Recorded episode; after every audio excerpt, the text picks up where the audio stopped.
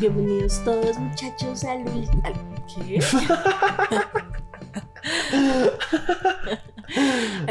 número 22 de No llores en mi pastel con sus eh, ¿cómo se dice? presentadores eh, TR y Cles. El TR, TR, TR, TR. ¡Píntame! What? No sé. Eh, este, este episodio es patrocinado por Casabunzo, arroba Casabunzo en Instagram. Continuemos. ¿Cómo estás? ¿Yo? ¿Cómo estás? Sí. Normal. ¿Bien? Sí, ¿Cómo pues, te ha ido? pues nada, pues ahí el mundo se va a acabar, la cuarentena está full, no tengo trabajo. ¿Tú qué crees? ¿Tú crees que este año nos vamos a quedar otra vez? Yo la verdad estoy empezando a considerar que este año nos vamos a tener que quedar otra vez Yo en la también. casa. Yo estoy empezando a considerar que estamos viviendo como un cáncer terminal del mundo y simplemente como que le ruego a veces a Dios, como no creo en Dios, pero le ruego a Dios, así desesperado estoy, que se acabe el mundo rápido. La verdad. Ay, sí, la verdad, yo no sé. Yo no sé, pues nada. Por eso, apóyenos en Casa Bunzo para el momento en el que estén escuchando este podcast. Tal vez ya hemos sacado nuestra colección para San Valentín, No. ¿no? Pues, o sea, por lo menos Este la, la- el prio- la preorden. Ah, bueno, sí. Puede que sí. Porque toca sacar eso la otra semana. Pero ¿y cómo vamos a sacar si no tenemos las camisetas todavía? Pues toca hacer como un, un Photoshop, así como el manizo. Bueno, el hecho. Solo síganos en arroba casabunzo con Z, bunzo con Z. Eh, y por favor apóyennos. Bueno, entonces el día de hoy es nuestro último episodio Ah, sí, de Brad Pitt. de la filmografía de Brad sí. Pitt. Siento que llevamos hablando de ese man como un año. Sí, mal parido, Brad Pitt ya me tiene mamá. Sí, la verdad es que sí. Entonces hoy vamos a acabar con... Hoy vamos a hablar de Sinbad, la leyenda de los siete mares. Que es una, que es una animada. que es una, es una animada y de Megamente que también es animada y vamos a hacer como una Revisión. revisión de Once Upon a Time in Hollywood, era una vez en Hollywood. Entonces, empecemos con Sinbad, que fue la primera de las animadas del man. Entonces, Sinbad es una película del 2003, es una película gringa de aventura animada, ¿sí? Producida por DreamWorks y Megamente también es de DreamWorks. Eh, dice la, la película usa animación tradicional y la mezcla también como con animación por computador. Yo siento que la película se parece un poco a Hércules. La verdad es que Hércules la mayoría era como en 2D, pero los monstruos Los como que los sí. animaban en 3D, entonces Sí, se sí, parece un poco. Yo creo que son como contemporáneos. No. Sí, Hércules es como Hércules es de los 2003. noventas. Ay, ¿quieres que Güera, busque? güera, sale este, este tipo cantando. Em, ay, ¿cómo, se llama? El man que es gay. Eh, eh, Ricky Martin. Sí. Y que en el 2003 Ri- Ricky Martin no existe. Se veía más joven. Se veía, güey, solo la voz. En la, edición que yo tenía, al final salía cantando. En video. ¿What? Bueno, Busca, sí, busca en tiene razón, es del 97. Buya, motherfucker. Lo que significa que todo el DreamWorks estaba reatrasado. Sí. O sea, re, re atrasado. DreamWorks es de los 2000 A ver, miremos DreamWorks. Que eso, digamos, también ha sido el resto como... Porque, a ver, siento que hemos hablado del resto de eso, pero yo empecé a ver como toda la filmografía de las películas animadas de Disney. Llegamos como hasta Moana. O sea, empezamos por Blancanieves y llegamos como hasta Moana porque pues ya llegó un punto en que ya pues como que lo abandonamos. Me lo estaba viendo con mis hermanos. Y, y como que Aunque empezaste después... conmigo, ¿no? Porque nosotros Sí, vimos Blancanieves sí, sí, los sí. dos. Es que originalmente lo íbamos a hacer para el podcast y después como que no lo hicimos Empezó la, porque empezó la cuarentena. No, y porque pues como que tampoco había mucho que hablar, la verdad, pues Sí. porque siento que pues no es como... Sí, no. es tan jugoso. Entonces, como que mi pregunta también ha sido como, ¿cuál es la comparación entre DreamWorks y Disney, porque pues obviamente esos son como los dos más grandes Sí. como productores de animación eh, de, de Estados Unidos, de Gringolandia. Entonces, la, sí, pues es que la primera película de DreamWorks fue en el 98, ¿De quién es? La de Ants, hormigas, que es como la copia barata de la de. De- sí. bichos, que Sí, repaila. Sí. Después de eso sacaron Príncipe de Egipto, que es como Es el mismo buena, estilo es de buena. esta de Simba. Sí, es buena. Uy, esa es re buena. Después sacaron El Camino al Dorado, que también, También es como de buena. la- del mismo estilo. Y También después es sacaron. Pollitos en Fuga. También re. Ush, esa es re buena. Yo esa Después- tenía un peluche de Politos en Fuga. Después sacaron Shrek. Después Spirit, que es la de los caballos. ¿Te También acuerdas? buena. Después sacaron Sinbad. Ok. O sea, es chistoso que está salido después de Shrek. Sí, Yo pensé que. Shrek era mucho más. Yo también. Después Shrek, después Shark Tale, yo no me acuerdo cómo se llama eso en español. Como asesino de tiburones. Ah, sí. Cazador de tiburones. Sí, mierda nunca me lo hice. sí, Eso sí me lo vi, pero sí, pues era mala. Después Madagascar, que pues Madagascar fue una de las... O sea, Shrek y Madagascar siento yo que han sido Sí. pues de las más... pff, Sí. Es que Madagascar las- solo la primera es buena. Por eso es que las han como ordeñado hasta Sí, más no poder, porque... En serio. Porque después sacaron como Wallace y Gromit, Buena. que por más de que sea buena, pues no fue como Sí, no, pero es buena. eh, Over the Hedge, ¿Qué que es como una y como... Mierda, se ve re pésima. Sí, se ve. Eso es- o sea, es que la verdad, en comparación, DreamWorks Mm. sí repaila, la verdad. O sea, tiene unas películas bien pailas. Pero bueno, siguiendo. Eh, entonces, para decirles que se parece el resto como a Hércules en el viendo. sentido. Ay, yo ya lo. Saca. Em, también es mala. Pero Shrek tienes que decir- perdón. Vi muy pésima. Yo solo me vi los, Cortos. los cortos y como- se veía pésima. Kung Fu Panda, re buena la Sí, primera. pues Kung Fu Panda es como una de las más, tam- como de las mejores. Madagascar 2, mala. Monsters vs. Aliens, esa es buena. Uy, no, yo Esa me la vi esa película re es buena, mala. es buena, es buena. Como te tu dragón, re buena. Bueno, sí, todas, esa todas sí. son buenas, todas. Mm, Uy, no todas me son buenas. A Uy, mí me parece que solo la primera es buena. Fuck you, todas son buenas. Yo amo a, a Chamu, ¿cómo se llama? Es Chimuel. Chimuelo, es que Chamu. Megamind, ahorita hablamos de eso. Kung Fu Panda Boots, 2, re mala. Sí. Rise of the Guardians, nunca me lo voy a ver. The Cruz tampoco. Turbo, Que es como la, una copia ahí como de aviones, pero con, sí. con caracoles. o sea, yo sí me la vi también, es re pésima. Ush, no, ya sacaron resanas, re pailas. si se fueron a la re Esa mierda. de Home, ush, pésima, esa película re mala. Tron, re mala. The Boss Baby, uy, yo Uy, esa película da- es un uy, asco, esa película es un asco y también le han sacado leche Uy, como hasta sí. más no poder. Tiene hasta una serie en Netflix. Sí, qué putas. Eh, uy, sí. Sí, o sea, la verdad DreamWorks sí es un poco... Le van a sacar otra película de Spirit Ah, Ojalá sea buena. y otra de eh, pañales, como jefe en pañales. Qué boleta, en serio, de DreamWorks. Pero es que... Pero es que Disney es horrendo imperio, porque pues en serio no hay como... O sea, no se compara. Sí, total. Bueno, entonces de DreamWorks. eh, dirigida por Tim Johnson y Patrick Gilmore. Eh, di- dirigió por John Logan. Entonces, las voces de, son de Brad Pitt, que pues Brad Pitt es la voz de Sinbad, como raro. Obviamente tenía que ser la de Sinbad.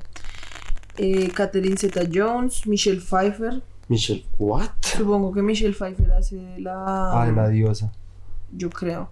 Y Joseph Fiennes. Se parece el resto a Megamente, qué video. Se man- se parece el resto a Megamente. Parce, es como, solo le falta ser azul y sería Megamente, literalmente. Solo lo dices porque está calvo y se Parce, mírale la, mírale la barbilla, Sí, un poco. los labios, o sea, es re Megamente. Pon voice cast. Espérate, espérate. Entonces dice, la película trata obviamente de la historia de Sinbad, que yo quería ver de dónde salía esa historia. Entonces dice, Sinbad, el marino, era una historia que surge de, es de origen, ¿cómo se dice? Del Medio Oriente. Sí. Em, y sale, sí, yo te dije que eso era una mierda re árabe, porque sale de Bagdad.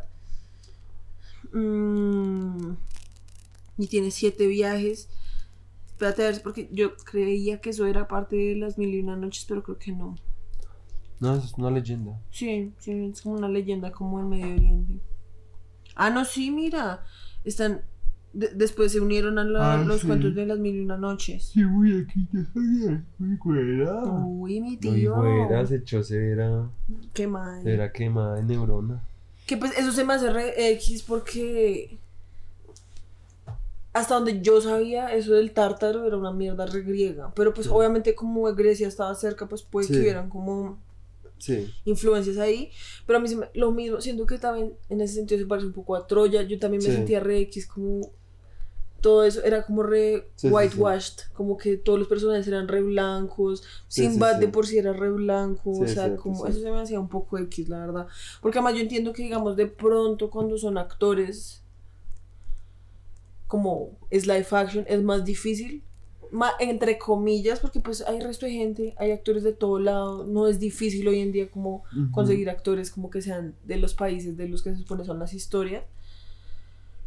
Pero es una animación, si me entiendes, no era tan Es difícil que, como... a ver, yo siento que el problema es que es una película para niños, ¿sí? Y en ese sentido, obviamente, sigue siendo videoso, por lo mismo de Troya, pero, pues para los que entienden qué es lo de Troya, claramente. Sí, pues lo de Troya nos referimos a que en la, crítica que nosotros le hicimos a Troya, la película que es con Brad Pitt, ¿sí se llama Troya? Sí. Sí. Es que mm, era re X como la como historia, una- como una historia como griega, ¿no? Sí. Romana, No, griega. griega, como todo hablaba en inglés y como por persona, hay, había gente que hasta tenía como acento como inglés, como de el Reino Unido, ¿sí me Sí, o sea, como que eso es re X y que es como algo que uno no se da cuenta, pero después es uno es como como, re, ¿qué putas es esta gente? anglo- anglonización del... De, De- como... Sí, pues como el término que es como whitewashed, que es como todo volverlo como blanco y como eurocéntrico, sí. como, Ajá. eh, No solo eurocéntrico, sino como gringocéntrico. Ajá. Entonces, eso fue una de las cosas que yo también dije. Como esa- lo que tú dices es verdad, pues sí, es una película No, para no, niños. o sea, pero es que para lo videoso que es para niños, es que, que yo siento que es algo interesante ver las películas para niños. Es que, o sea, igual había vainas como, X es. sí, como, Como, que uno no dice, pues, sexuales. ¿para qué putas Sí, esta, exacto. esta película no es tanto para niños? Ajá. Que es X porque cuando yo me la veía para mí era como re... Re tranqui, No, no solo re tranqui, sino como... como sexual. Sí, como, Como que a mí... Sí, exacto, como que yo decía como, uff, esa, sí, o sea, como que me, me gustaba, como uno se sentía obviamente en el papel de Sinbad, sino como que obviamente quería caerle a la, a la, la vieja. a la vieja, ¿sí me entiendes? Porque pues, X. Pero entonces el punto es como que de todos modos, siempre hay como, o sea, obviamente eso es lo que, eso es lo que es como permitido dentro del mundo Exacto, y blanco de los niños, exacto. Pero entonces lo que tú dices del whitewashed, ¿sí?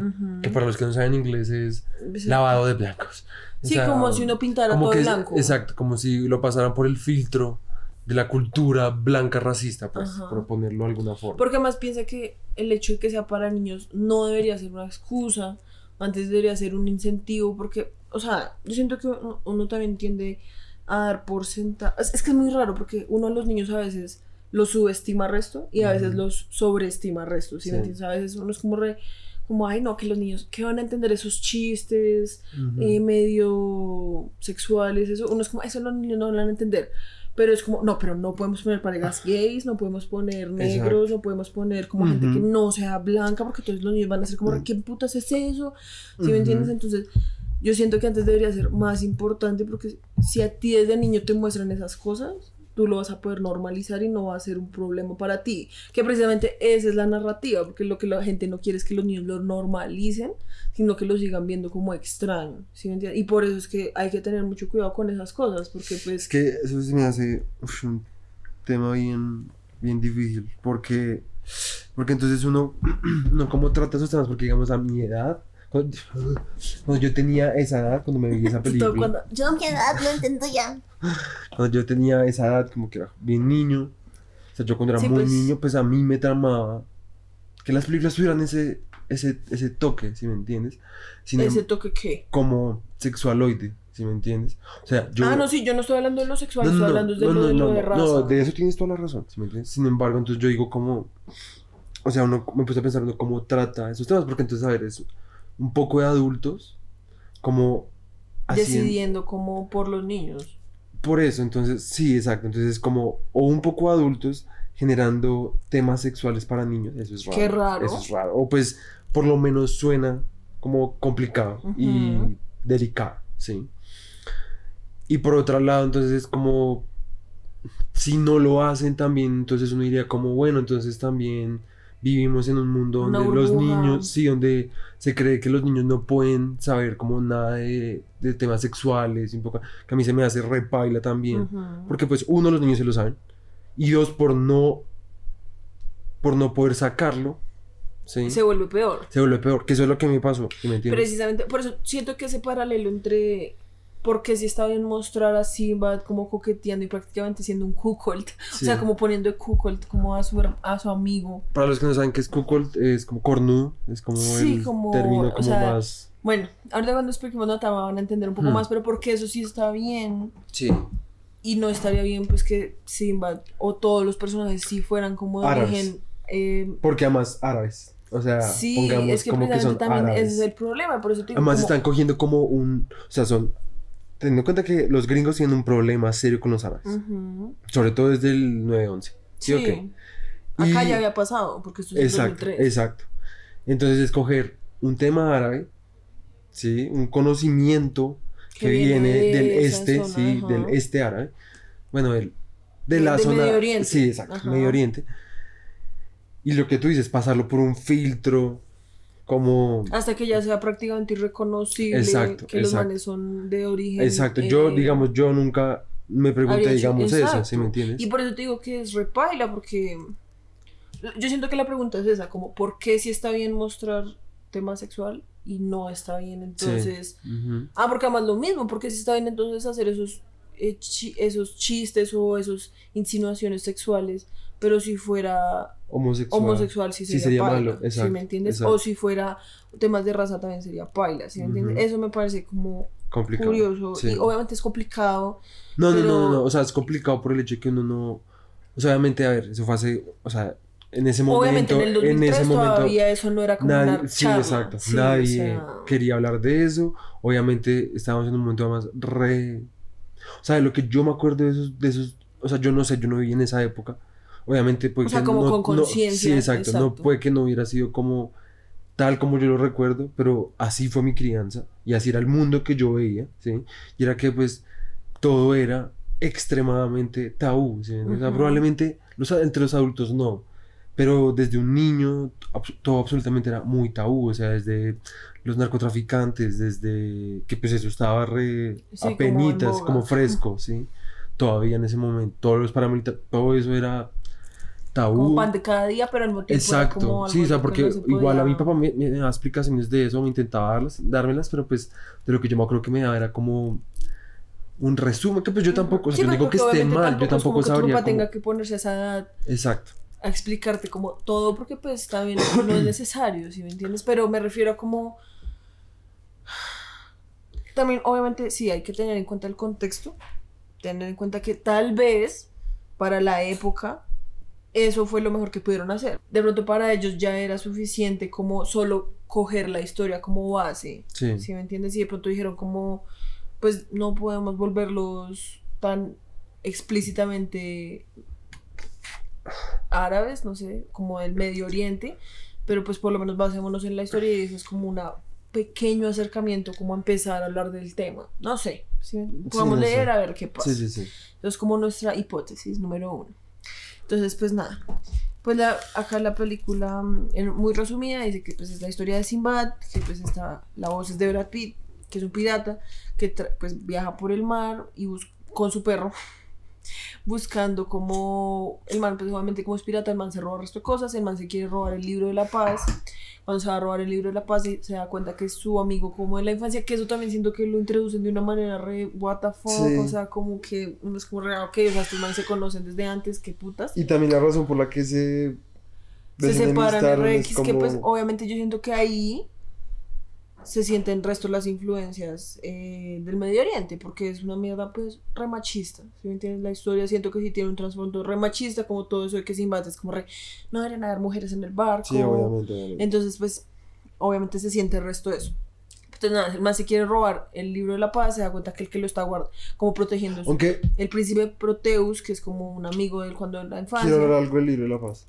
No, espérate, espérate, que estoy haciendo como el plot, como general, para que... Está bien. Y cuando se da cuenta que es el amigo, el man como que se va con él, el man ya no quiere robar el libro, pero está como la diosa del caos como que interviene, que se llama Eris, que esa, esa es Michelle Pfeiffer. Le dice como, como si te lo robas te podría dar un montón de riquezas y mierdas.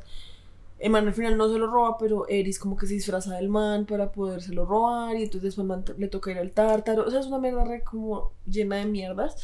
El hecho es que al final el man logra recuperar el libro, no matan a su amigo, el, el man después se queda con... No, no, pero espérate, María. espérate, espérate.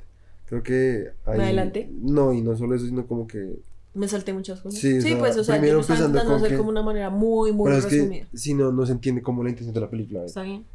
En primer lugar, Eris, al principio de la película, coge a Sinbad, que Sinbad se cae al agua, y le dice como que robe el libro de la paz. Y que le da riquezas y la la la y la la la. Y el man le dice como, "Mm, sí, Está bien. pues ahí vemos. sí". Y se va, va a Syracuse.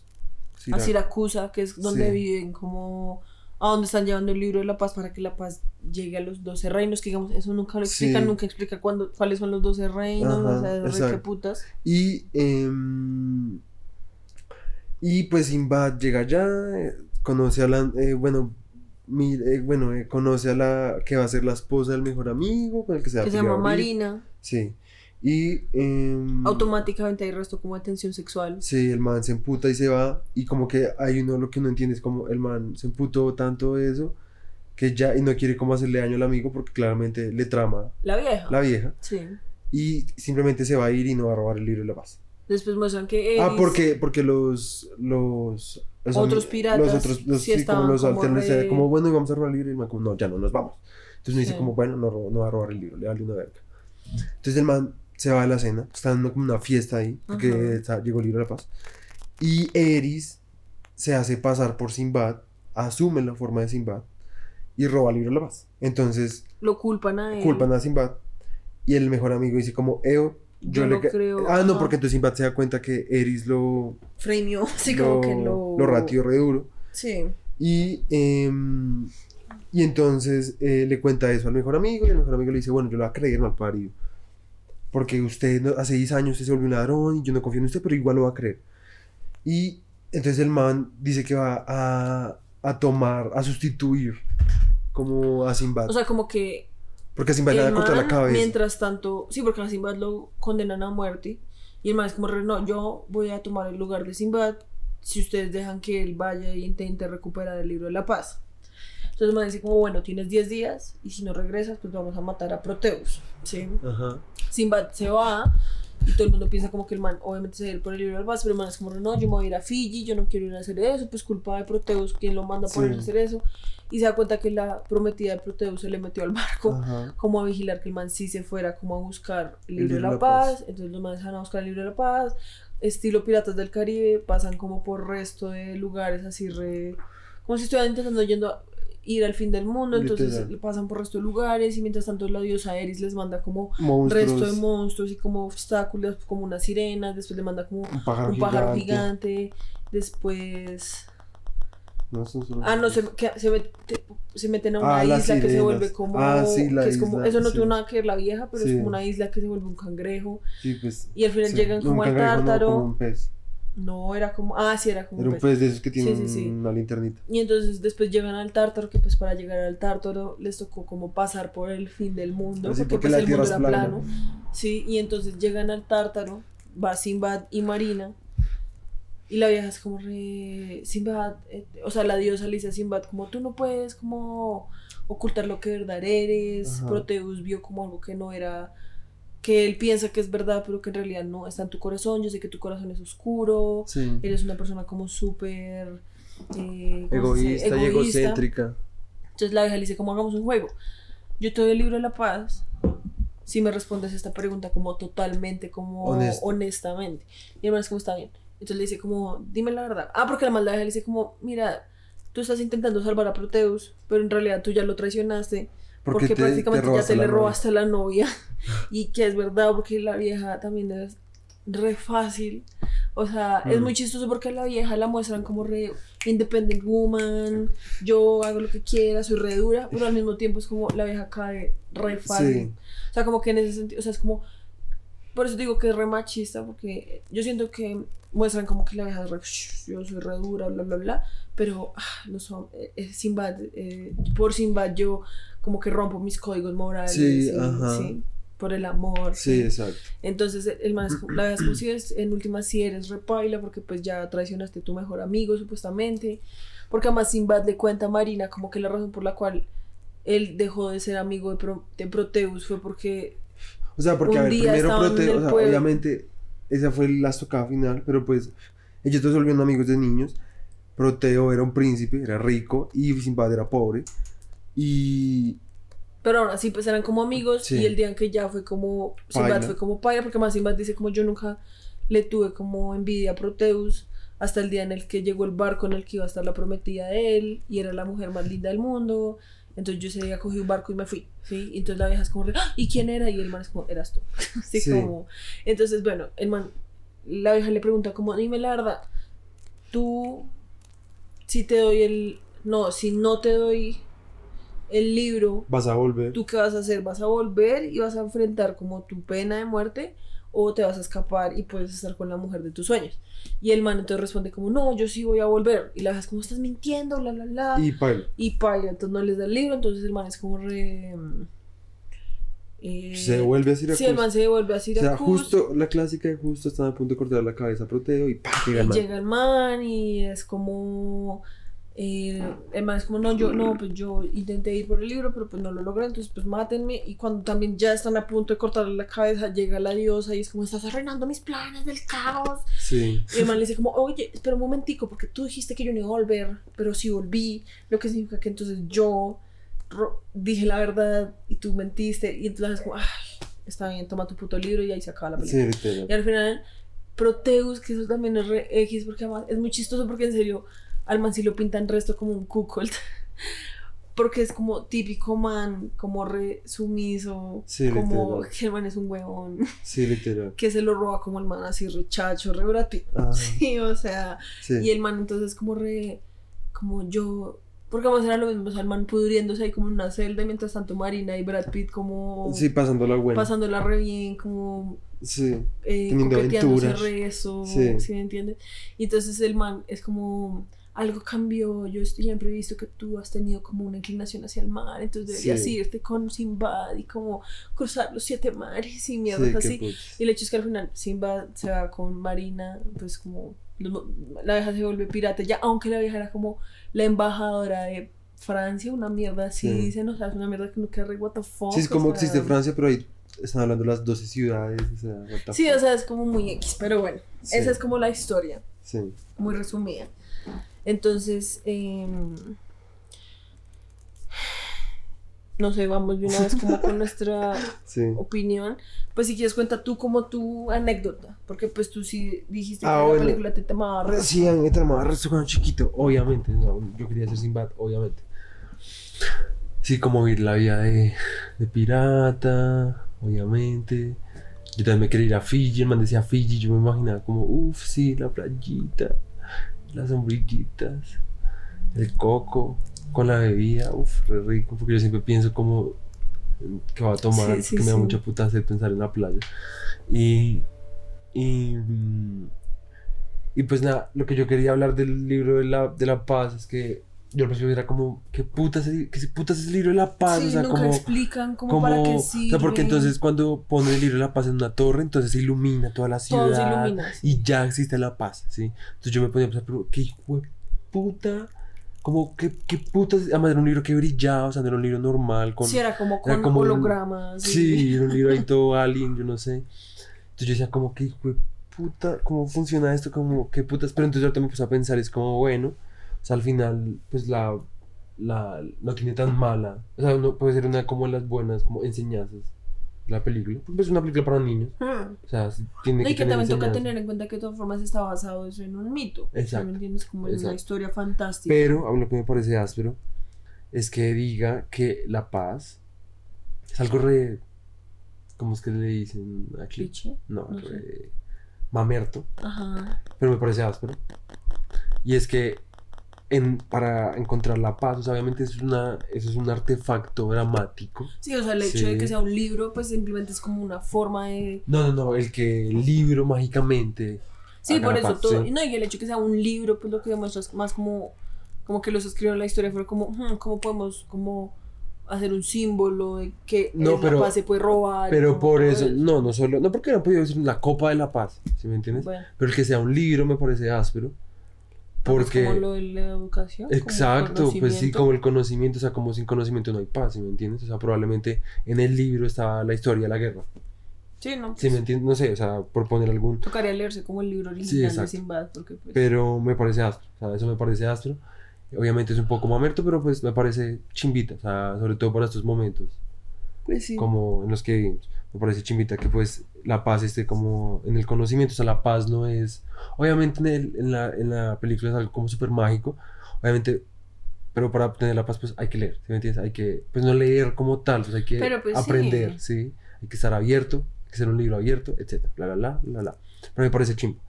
Em, a mí, esta vez no me gustó tanto, obviamente, como cuando yo era niño, es que cuando yo era niño, pff, pues yo tenía un muñequito Pues es que y todo en serio McDonald's. te sentías re Sí, pues digamos, identificado. Sí, pues eso como de que, o sea, con estas dos, estas dos películas decíamos, Tiene algo parecido, tienen como, como, un- la misma un- temática. una temática en común y es como, como una, una especie de antihéroe, como ese personaje que cree que es malo y le han dicho toda la vida que es malo, pero realmente en el fondo pues es bueno y quiere ser bueno, sí, y quiere como tener respeto y honor y todas esas vainas, sí, eso me parece, me parecía chimba. No, y como un personaje que no solo quiere eso, sino que aun cuando todo el mundo le dice eres malo y para lo único que sirves es Ajá. ser malo, al final logra ser bueno. Exacto, exacto. Obviamente siento que eso hacía que te Sí, sintieras contra re- todo pronóstico. Sí, eso me, me parecía muy áspero cuando pequeño. O sea, yo obviamente, por eso quería ser Simba. Me sentía re... Obviamente, pues yo no soy tan pro, y no sé pelear, y no soy pirata, y no sé nada de barcos, pero me parecía una chimba. O sea, yo decía como, "Uf, soy Simba. Sí, qué, qué chimba ser Simba. Obviamente también me hubiera gustado saber pelear, etcétera. Sí, y eso. Y ya, pues obviamente la película, pues, eh, o sea, hay momentos donde pues es como, ah, no sé. Porque a como- mí personalmente, tanto Sinbad como Megamente se me hicieron películas muy, pero muy Tampoco. aburridas. No, o sea, en serio, en serio, Megamente un poco menos, pero aún así las dos se me hicieron muy aburridas. Y eso que son, duran, las dos duran como una hora y media, Sí. aún así llegaba a puntos que yo era como, bueno, ya, o sea, como que fastidio. Y yo siento que no es por el hecho que sean películas animadas, a mí me entraban resto las películas animadas. O sea, cuando nos vimos todas las de Disney, yo las disfrutaba resto, si me entiendes.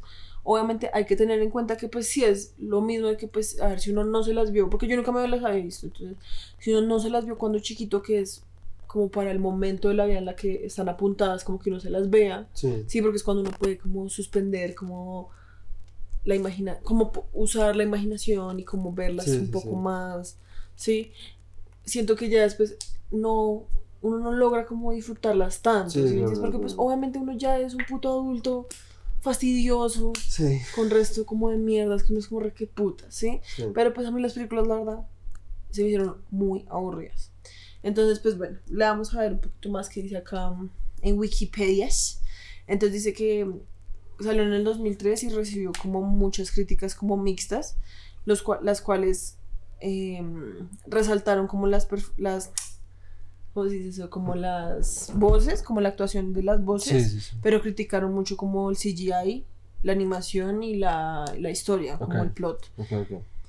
Eh, aún así tenían un, un presupuesto de 60 millones y recaudaron 80, entonces pues acá, acá dice que pues aún así fue considerado como un flop, Ok. porque además dice que, digamos, yo no sabía, dice que DreamWorks sufrió una pérdida de 125 millones gracias a todas esas películas que sacó antes, o sea, todas esas películas como que todas fueron flops. Ok. Supongo que la única que no fue Shrek. Supongo que la única que no fue Shrek porque fue, siento que yo creo que Shrek fue como la que salvó Sí, DreamWorks, tela. la verdad. Entonces, gracias a esa pérdida, casi la compañía como que se va a la quiebra. Ok. Eh, y dice que, ah, dice que esta película fue la última película en la que DreamWorks usó animación tradicional. Ok.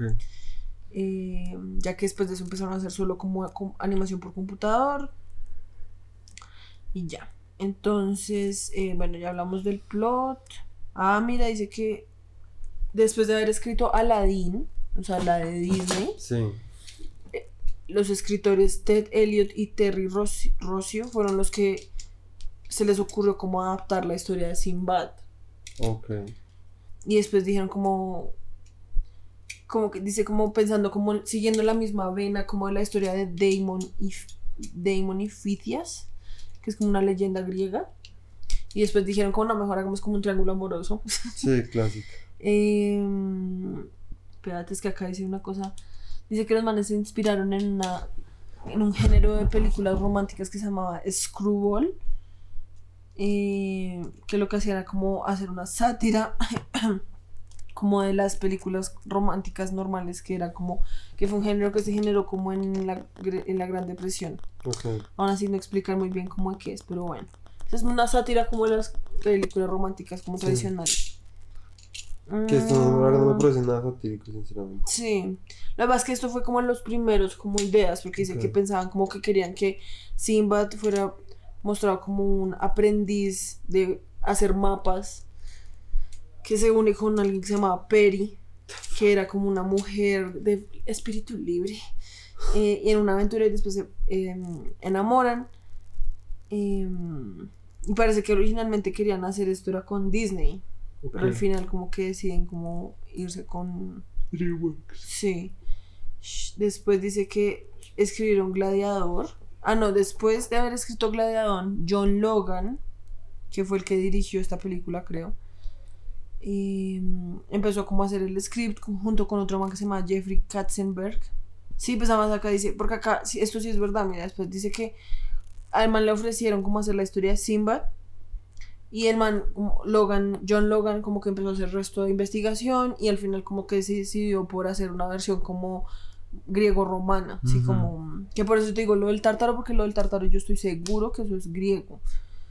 Porque el tártaro era donde tenían encerrado a Cronos. Yo me acuerdo, el tártaro, el tártaro era como una cárcel Ok, re ok, ok. Em, dice que su primer como borrador... ¿Y sabes qué, qué era lo que le daban a Cronos de comer? Los hijos. No, eso fue, eso fue antes de que lo Salsa cerraran. Ay, cállate. Sushi con salsa tártara. Ay, cállate. De ahí salió la salsa tártara. Sí. Dice que la primera, el primer borrador como el, del guion, esto es una, o sea, como el man describió el primer guion como muy complejo, las relaciones eran como muy adultas, o sea, era muy intenso en términos como de drama para la audiencia. Pues A la cual estaba hombre, yo, como- yo simplemente hubiera hecho como una película animada para adultos y ya. Sí, lo que pasa es que obviamente por alguna razón las películas animadas Se creen que fueron son para- delegadas como Sí, para a los, niños. Sí, Supongo que por lo que hacían como personajes como muy cute y como así, entonces Sí, pues como que que decidieron bobada, se me delegarlo hace, como se me hace muy bobo porque hoy simplemente hubieran podido hacer una mejor historia, más larga incluso, y más, más como... Porque, porque entonces lo que hicieron fue como coger todo lo, las explicaciones que, que eran como más interesantes para la trama, para entender a Sinbad, y simplemente reducieron todo como a la a una historia como simple y ya, ¿sí pues uno, entonces uno dice como, bueno, pues eso es Sinbad o pues cualquier pirata y cualquiera y ya, o sea, porque entonces, sea, yo me acuerdo, yo antes sabía más la- de la historia de Sinbad, yo no me acuerdo, yo creo que el man empezó siendo como sin un esclavo o algo así, No, pues no me acuerdo, sí, no me acuerdo, la verdad no me acuerdo muy bien, pero era algo chimba, ¿sí me entiendes? Y pues, o sea, no sé, a mí no, o sea, yo cuando... Sí, pues lo que te digo, la película obviamente está como re rendidita, Ajá. como le echaron Sí. resto de agüita para Sí. que pues obviamente fuera re fácil de digerir. Sí, Y aún así, después de haber hecho todo eso, la película tiene resto de cosas que uno no entiende, como Sí, que los manes dan por sentado que uno ya conoce, como lo del libro de la paz, lo de que los manes eran amigos desde chiquitos, lo de las 12 naciones, como todas esas cosas que las mencionan y uno es como, ok, pero y, o sea, como Sí, me gustaría exacto. saber como de dónde salió todo eso, ¿sí? ¿Y, por, ¿Y dónde están los otros dioses? O sea, es Sí, o sea, porque además solo sale la, dios del Es- ca- la diosa sí. del caos, o sea, es como muy X. Sí, no sé. Como que también sí, por eso les digo, o sea, a mí me gusta con chiquito por lo que ya dije. Exacto, pero, Pero, pues, en si cuestión, uno o sea, yendo ya su objetivo, pues sí, la película es como. es flojita, o sea, en términos de cómo la construyen, porque yo siento que eso es lo que tiene Disney, es que Disney logra construir muy bien como el universo dentro de la película, ¿sí me entiendes? Como que todo está muy pensado para que todo tenga sentido. En cambio, en esta película como que uno, obviamente uno logra como unir los hilos, porque Sí. pues uno no es estúpido, Pero también como que yo siento que sería áspero como que no le explicaran como de Exacto, dónde sí, no es salió más como como, de es la paz, exacto, es de más como porque eso. pues, la historia es interesante. Ujú. O sea, eso es lo que uno le gustaría saber una historia así, sí. Y que pues además es como, obviamente las películas sí tienen el poder como de enseñarle a la gente que no tiene Ajá. ni idea Ajá. de, no sé, Simba, de la historia del Le dorado. puedes decir como- Sinbad, Ay, es que pues, Sinbad- Perdón. es un fastidio. Pues Como- perdón. Pues es que se dice Sinbad. Sinbad el marino. Soy. Se dice Sinbad el marino. Pues es que le decían así en la película, y como no Pues la vimos en inglés, inglés, pues pero obviamente pues- por eso le estoy diciendo así. Pero es- se dice Sinbad. Bueno, Simba, Sinbad. Como si tuviera. Metrocity. En fin. bueno, el hecho, sigamos. Hablando del casting, dice que originalmente querían que la voz de Sinbad fuera de Russell Crowe. Crowe, El de gladiador. exacto. Pero al final el man dijo como que no podía. Entonces lo reemplazaron por Brad Pitt, el cual acá dice tenía ganas de hacer una película que sus sobrinos y sobrinas pudieran ver, ya que el man explicó como ellos no pueden ver ninguna de mis películas, o sea, hay gente que le están cortando la cabeza y todo eso, o sea, los man no pueden ver eso. Y Dice que el man ya había intentado como narrar Spirit, pero al final decidieron que Matt Damon fuera el que narrara. Spirit. Después, de- eso digamos me parece interesante porque dice, Brad Pitt tenía intenciones puristas, los cuales le lo hacían que le preocupara que su acento de Missouri arruinara el papel ya que estaba haciendo sí. un personaje del Medio Oriente. Aún así, los que estaban haciendo la película le dijeron como, ay, no se preocupe, es más como eso va a ayudar como a que la película sea más tranqui, como Sí. más regla. Y como Que, pues, que eso- y que pues la gente de Estados Unidos se puede identificar más con los Eso, personajes. digamos, me parece, pues es importante saberlo porque yo siento Sí. que, a ver, Brad Pitt, ya hemos hablado del resto de películas como con el mismo problema. ¿sí? Y yo siento que puede ser que, o sea, Brad Pitt, hasta donde yo sé, pues obviamente todos nosotros lo estamos diciendo desde una perspectiva pues exterior, pues Sí. nosotros no conocemos a Brad Pitt, ¿sí? Sí, todo eso es especulación. ¿Te imaginas cómo nosotros poder, después de todo esto, poder entrevistar a Brad Pitt sería re surreal? Yo no podría. Yo Sería soy pésimo. Yo sería. Yo, no, el man me odiaría. Sí, pues obviamente el man sería re... qué putas. Yo me le tiro un puedo y se lo echo. Ah. Sí, pues obviamente no somos nada profesionales. Sí, no. Brad Pitt, por favor, no es que El hecho es que dicen. yo siento que es importante como saber eso, porque yo de lo que he visto es como que el man le interesan resto como esas cosas, o yo he visto que el man hace resto como de caridad y pues como con todo el tema de que todos sus hijos son como adoptados Sí. y como eso, uno pensaría que pues esas cosas, y el man ha hecho además resto de películas que no se hablan como de esas cosas, entonces uno pensaría que al man sí le importan, y yo siento que es más un tema de los directores y los Sí, productores que es le que es dicen lo que siempre que decimos, no. o sea, como, a ver, obviamente, o sea, esto no se trata, entonces no hacemos esto para aquí criticar y darnos de que no la sabemos todas, no, porque pues, nosotros no sabemos actuar, nosotros no sabemos dirigir, si esto no es como una, nosotros no somos nadie, ¿sí? Sí, o sea, pues Pero pues, eh, oh, me no sé a qué ibas.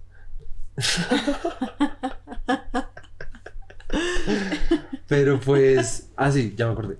Pues, o sea, no, o sea, no- nosotros no estamos aquí como diciendo que, ay, Brad Pitt es el peor actor, no. O es un man repaila Sí, que siempre exacto, hace papeles exacto, porque, pues, O sea, a ver, obviamente una película es una vaina que tiene demasiados factores. y como muchas manos. o sea, hay Exacto, muchas manos exacto. Eso no es como que, o sea, digamos, puede que, digamos, los dos chinos que querían empezar a hacer la película tenían una idea y eso se tuvo que ir evolucionando a otra cosa porque la Tenían productora le dijo, exacto, la, product- la productora que quiere hacer la película obviamente quiere ganar plata, entonces no puede mandar a la- al mercado algo que ellos saben que al público, que a un público tal no le va a gustar, ¿sí? Entonces ellos creí, si la productora no quería que los gringuitos se sintieran como amenazados por una por personajes que parecían como quienes explotaron el 911, pues obviamente no lo iban a hacer, ¿sí? No lo iban a hacer porque Sí, sabían que la gente se iba a amputar, la gente no le iba a gustar y iban a perder plata. Entonces, por eso le decían a Brad Pitt que no hable con acento X, sino hable con su acento normal, ¿sí? Entonces, obviamente aquí nadie está diciendo que sea malo o bueno, simplemente es como nuestra percepción. Obviamente, después de hacer las cosas uno puede como, uno siempre va a poder saber como que fue mejor o no, pero antes de hacerlas, pues, ¿sí? Nosotros no estuvimos en la creación, nosotros no sabemos cómo hacer una película, ¿sí? Sin embargo, entonces yo digo como que a veces uno critica mucho a los actores, ¿sí? Y es como Lo mismo que pasaba con la del abogado, el... ¿Sí, el abogado? de counsel. Sí, que pues dijimos como...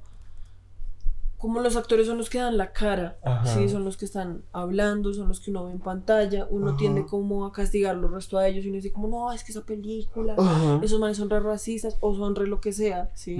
O la película es re mala porque es que esos manes son re pailas, ¿sí?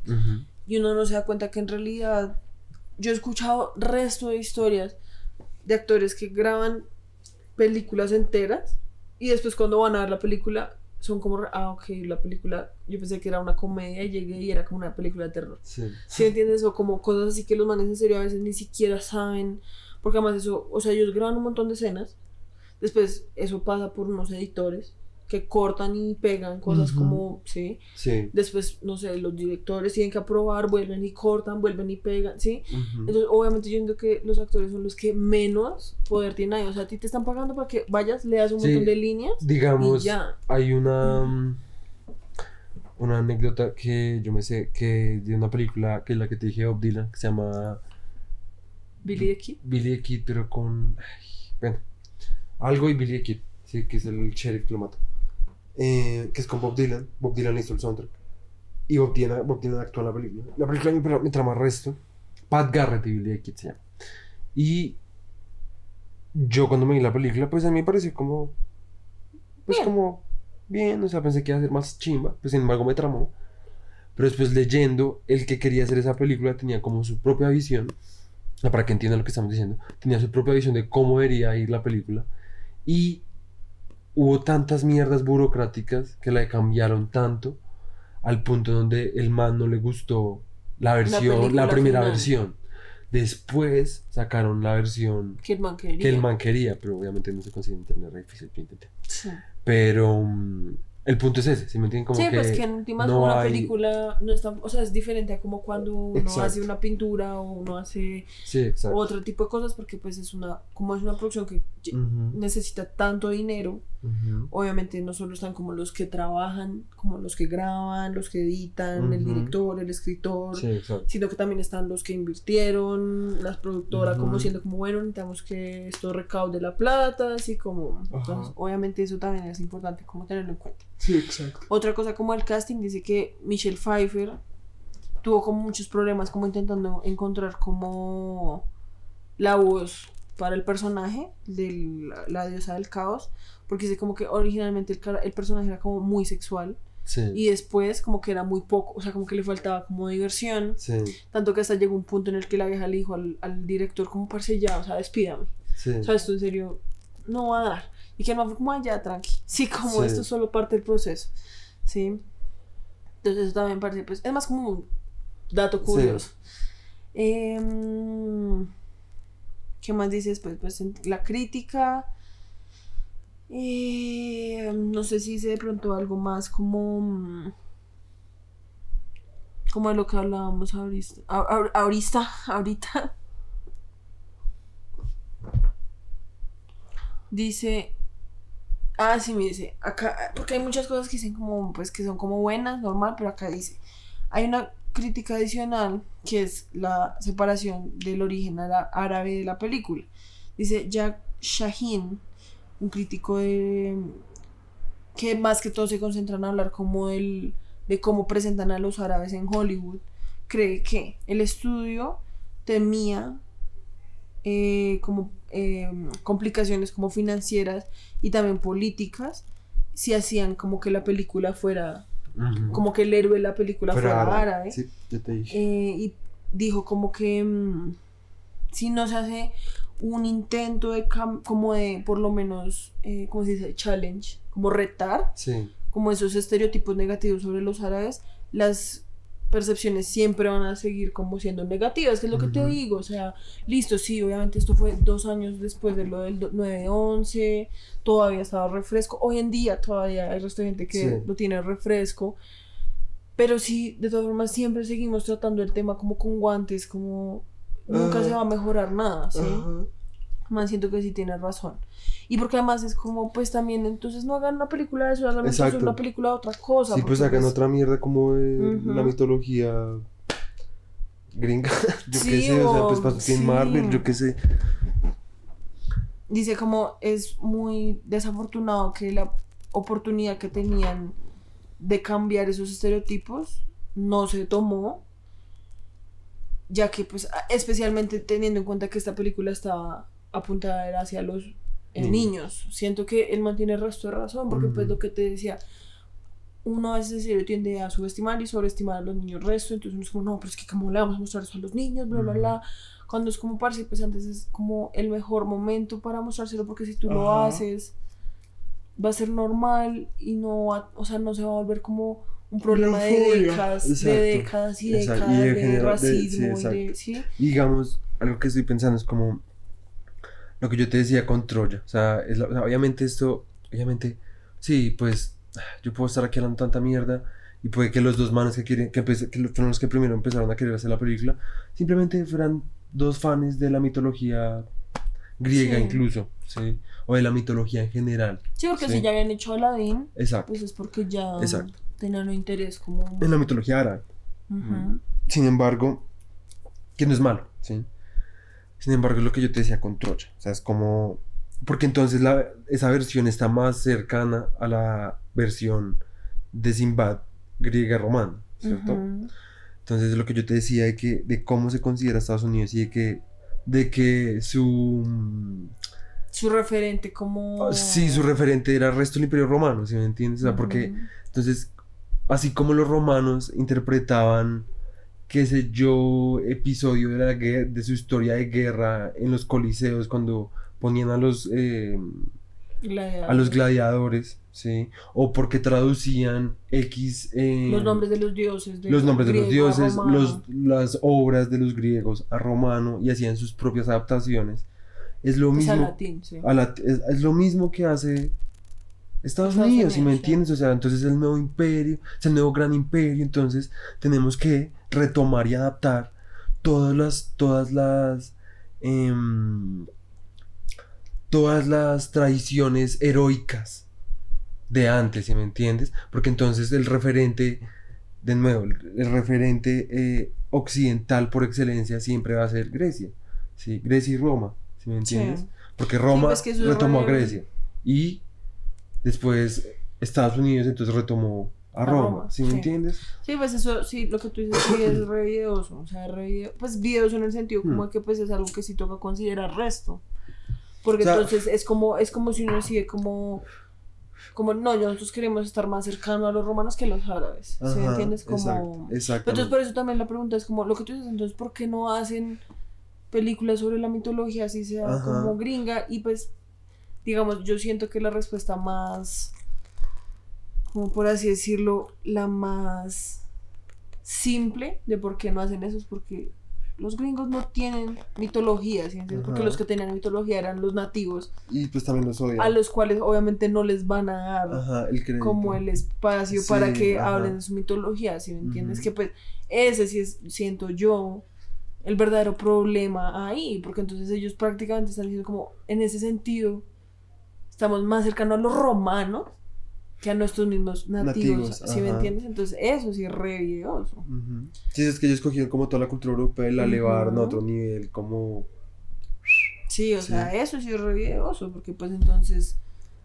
Y, em, Sí, o sea, a ver, lo que yo digo, o sea, esto no se trata como de... O sea, nosotros aquí estamos hablando vainas que pues uno se da cuenta y como que uno, además también por lo que estudiamos, porque la universidad nos hicieron un curso extensivo de colonización, sí, literal. de colonialismo, perdón. Pero mm, obviamente sí, pues los dos manes que lo, que lo empezaron a hacer, sí, pues obviamente ellos no estaban pensando, oh, sí, seamos igual que los romanos, somos el imperio gringo, ¿se me entiende? Exacto. Sino que, o sea, lo que yo voy es como Que es algo que ya está tan metido. Exacto, dentro de su propia cultura, de cómo ellos se consideran, que ellos ya ni siquiera lo... Lo, lo, lo, lo Ni siquiera ellos, nadie. ¿Sí Exacto, me entiendes? Porque pues exacto. lo mismo, o sea, uno también se puede ver Troya, uno se puede ver. Sinbad, uno se puede ver resto de mierda sin ni siquiera considerar como, oiga, pero espere, ¿por qué putas están haciendo una adaptación? Es que digamos, yo siento que esta es más videosa que Troya, porque por lo menos Troya, el principal tema era como, no, pues los manes eran romanos, pero simplemente les cambiaron como, están, en vez de, sí, o sea, como, bueno, griegos y los están volviendo como gringos slash ingleses, sí, Sí. eso es videoso, pero es que esto es como, o sea, los manes eran árabes, y Sí. para que se volviera aceptable los tuvieron que volver griegos, y aún así Los tuvieron que los gringuizar tal. pues tuvieron que poner el acento de, Misi- de Missouri. Sí, o sea, es una mierda muy. Como que pasó por resto de capas, como de filtros, como para Ajá. que se volviera aceptable. Por eso es como. Entonces, listo, yo entiendo si la historia de Sinbad puede ser muy áspera, whatever.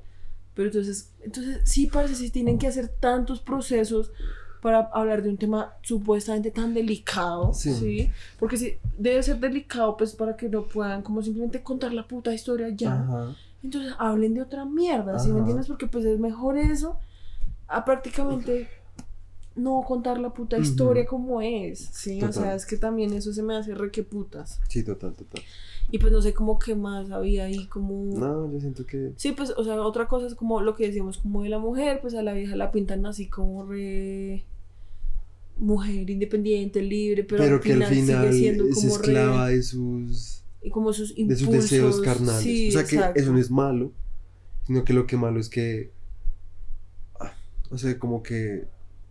O sea, a ver, no es malo que la hija hubiera querido ir al mar, porque entonces uno también podría decir, no, pues es que la mujer estaba eh, encadenada a, a lo que decían su, su, su- sus, su- sus descendientes, y como que ella tenía que ser recta y cumplir con sus deberes como esposa, y como embajadora o princesa o lo que sea y ella prefería ir a aventurarse a algo que no era Eso, sí, como... que no era así como que era de hombres ¿sí? Ajá. que en ese sentido pues es machista porque trata de mostrar que era un mundo machista pero que pues ella rompió ese mundo machista en Sí. ese sentido En ese sentido sí. En ese sentido, Pero aún sí. así. pero aún así la rebajan a que como- solo quiere como como, como si ella no supiera que se estuviera metiendo ¿sí me entiendes? o sea como que ella no está sí, preparada porque es mujer Sí, porque además también es como. O sea, porque lo más explícito es cuando Sinbad. Sinbad le dice a la vieja como, ay, el barco no es un lugar para una mujer. Eso es ya como muy explícito, como lo que pasaba en Telman Luis. ¿Sí me entiendes? Como que lo vuelven ya tan explícito que ya es como un chiste. Si uno Sí. sabe que lo están haciendo como por ajá demostrar como que man tan estúpido, como va a decir eso. Pero lo que sí es videoso es como. A mí sí me parece. De pronto yo también estoy como exagerando. Pero pues sí es como. Ay, como. Porque además, en serio, la vieja. ¿Cómo se dice? Como sucumbe bajo los efectos de Sinbad tan rápido. O sea, yo siento que para la literal.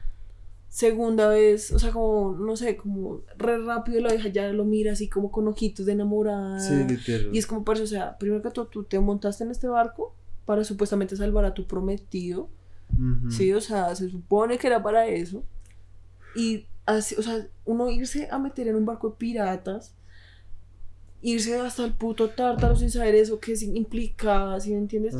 Para después simplemente enamorarte del puto pirata como porque sí, ¿sí? O sea, eso se me hace como re... Lo que tú dices, como que la rebaja, como no importa qué tan fuertes sean tus principios o tus eh, Valor. valores, aún así, como eres mujer, estás siendo como... Sí, siempre estás detrás de un hombre.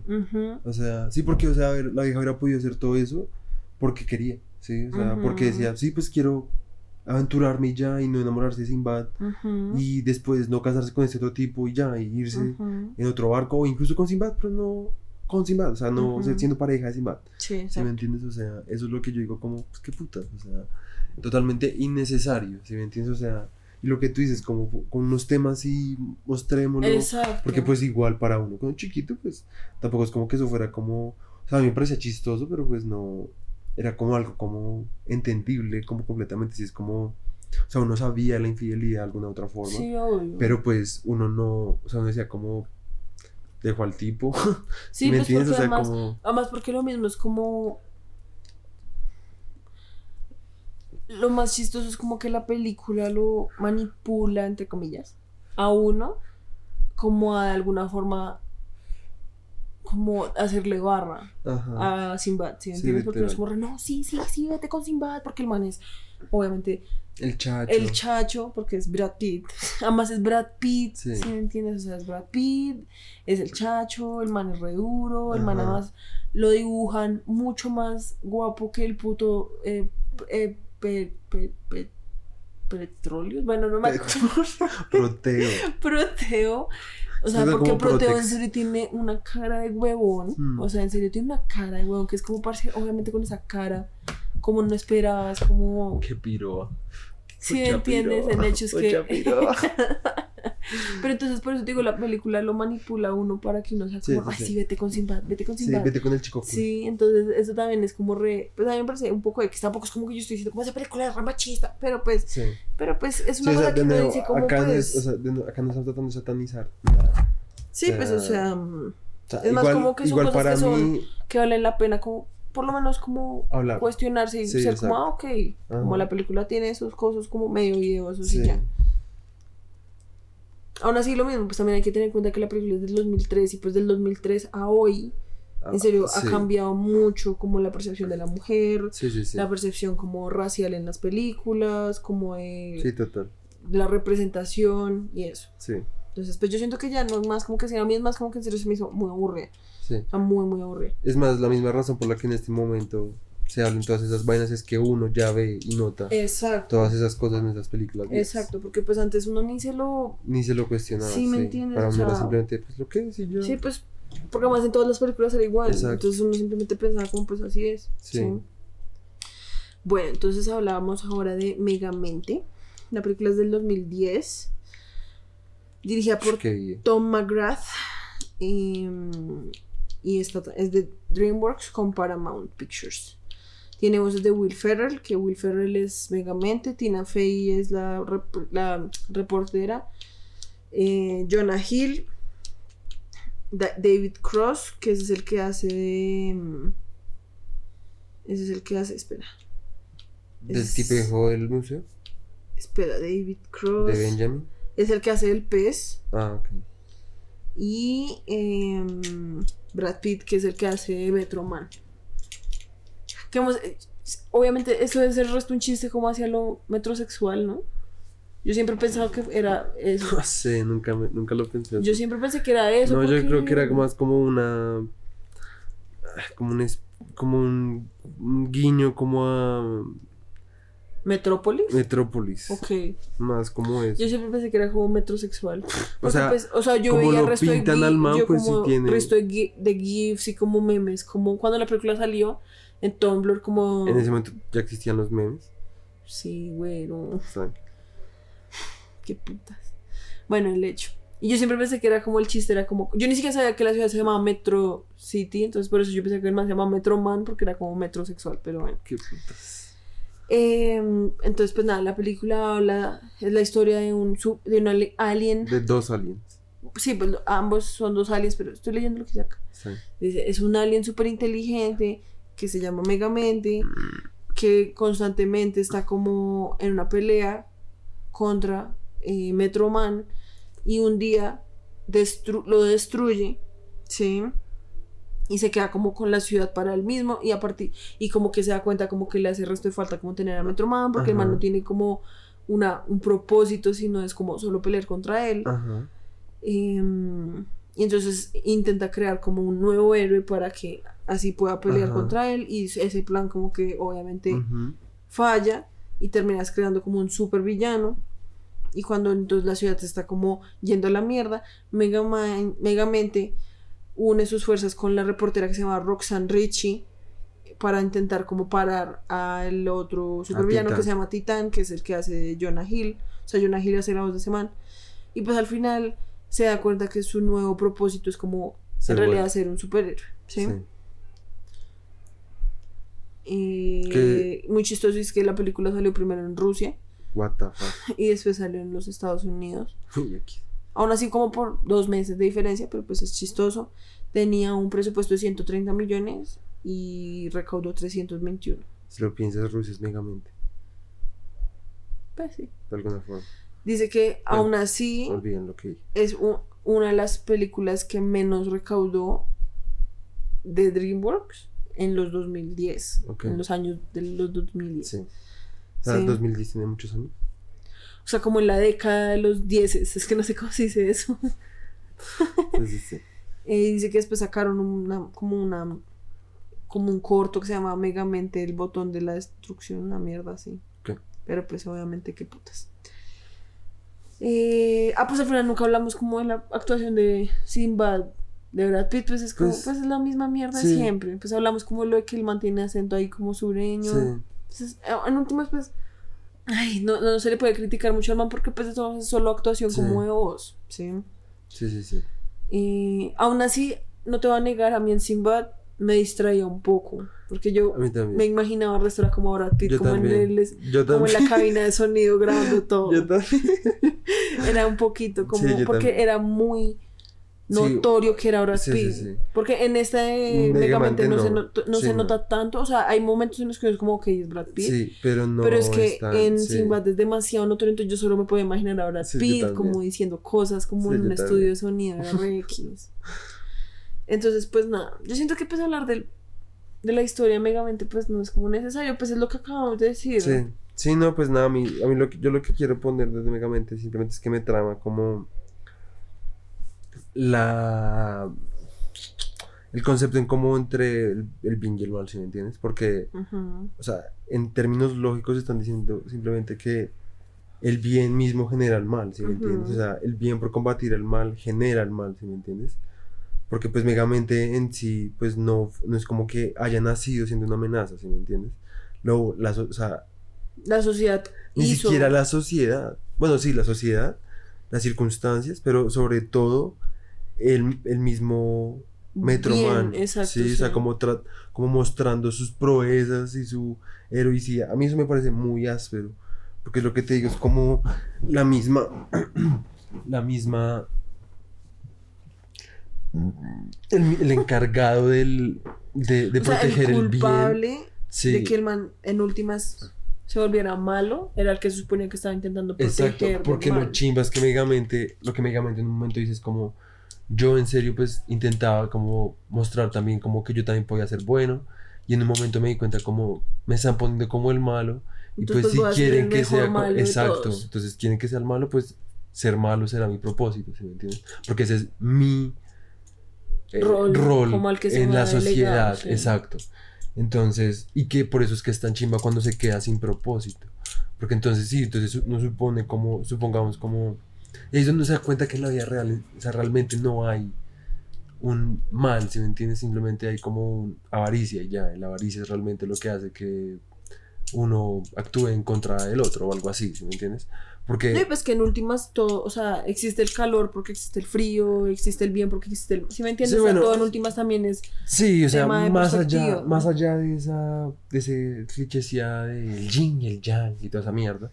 que lo dicen Eh, en la película. Sí. O sea, que pues sí, es lo más obvio.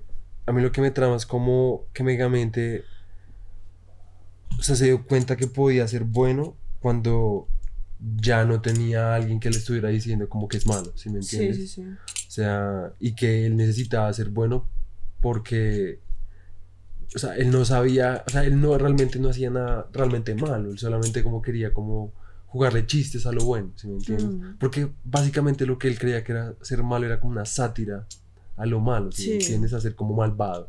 Escogió todos los clichés de ser malvado y los, los, los hizo su personalidad y simplemente él creía que ser malo... Sí, como vestirse negro y Exacto, escuchar exacto, música como exacto. metal y rock. Y es como, Era como malo. Sí, y pues realmente lo que él hacía de maldad era irrumpir en la ciudad, ¿sí me entiendes? Como con su inteligencia y mostrar como que él, él podía hacer mal, pero él no quería ganar, ¿sí me entiendes? Él simplemente quería como... Antes como que con su, o sea, su propio patrón de conducta era como mostrar que el bien siempre iba a triunfar.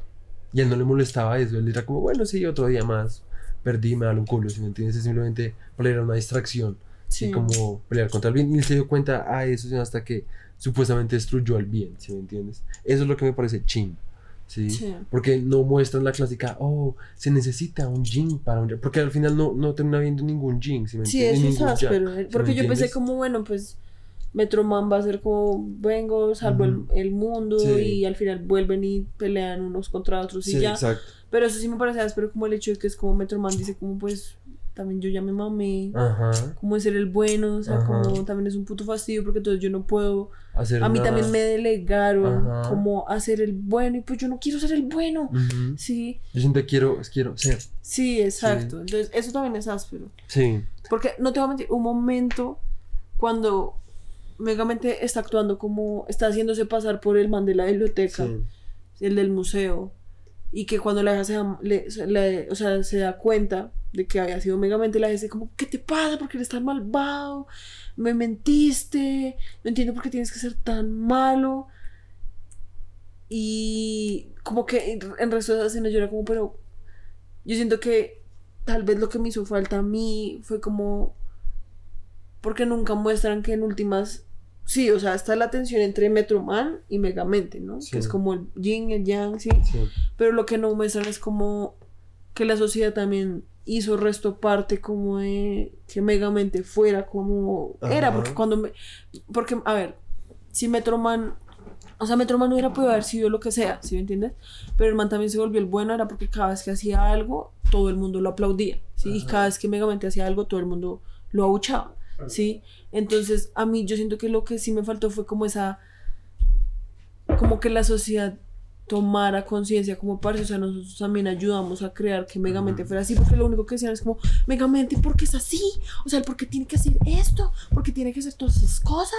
¿Por qué es tan malvado? Porque, Sí. ¿sí me entiendes? Y como que la sociedad nunca se miró a sí misma y fue como, uff, parce, pues, también nosotros fuimos los que ayudamos a crear a ese man, ¿sí me entiendes? Entonces, y que pues a mí la verdad, ush, ese personaje de Roxanne, la odio, o sea, en serio la vieja, ush, la odio, odio su diseño, o sea, visualmente es un personaje, lo odio, es un asco, y todo lo que decía, cada vez que abría la boca, yo era como, cállate, o sea, en serio, cállate, porque te odio, o sea, de verdad, no sé, porque me emputaba tanto cada vez que salía, yo era como, ay, Roxanne de mierda, vete a la verga, no sé, la odiaba.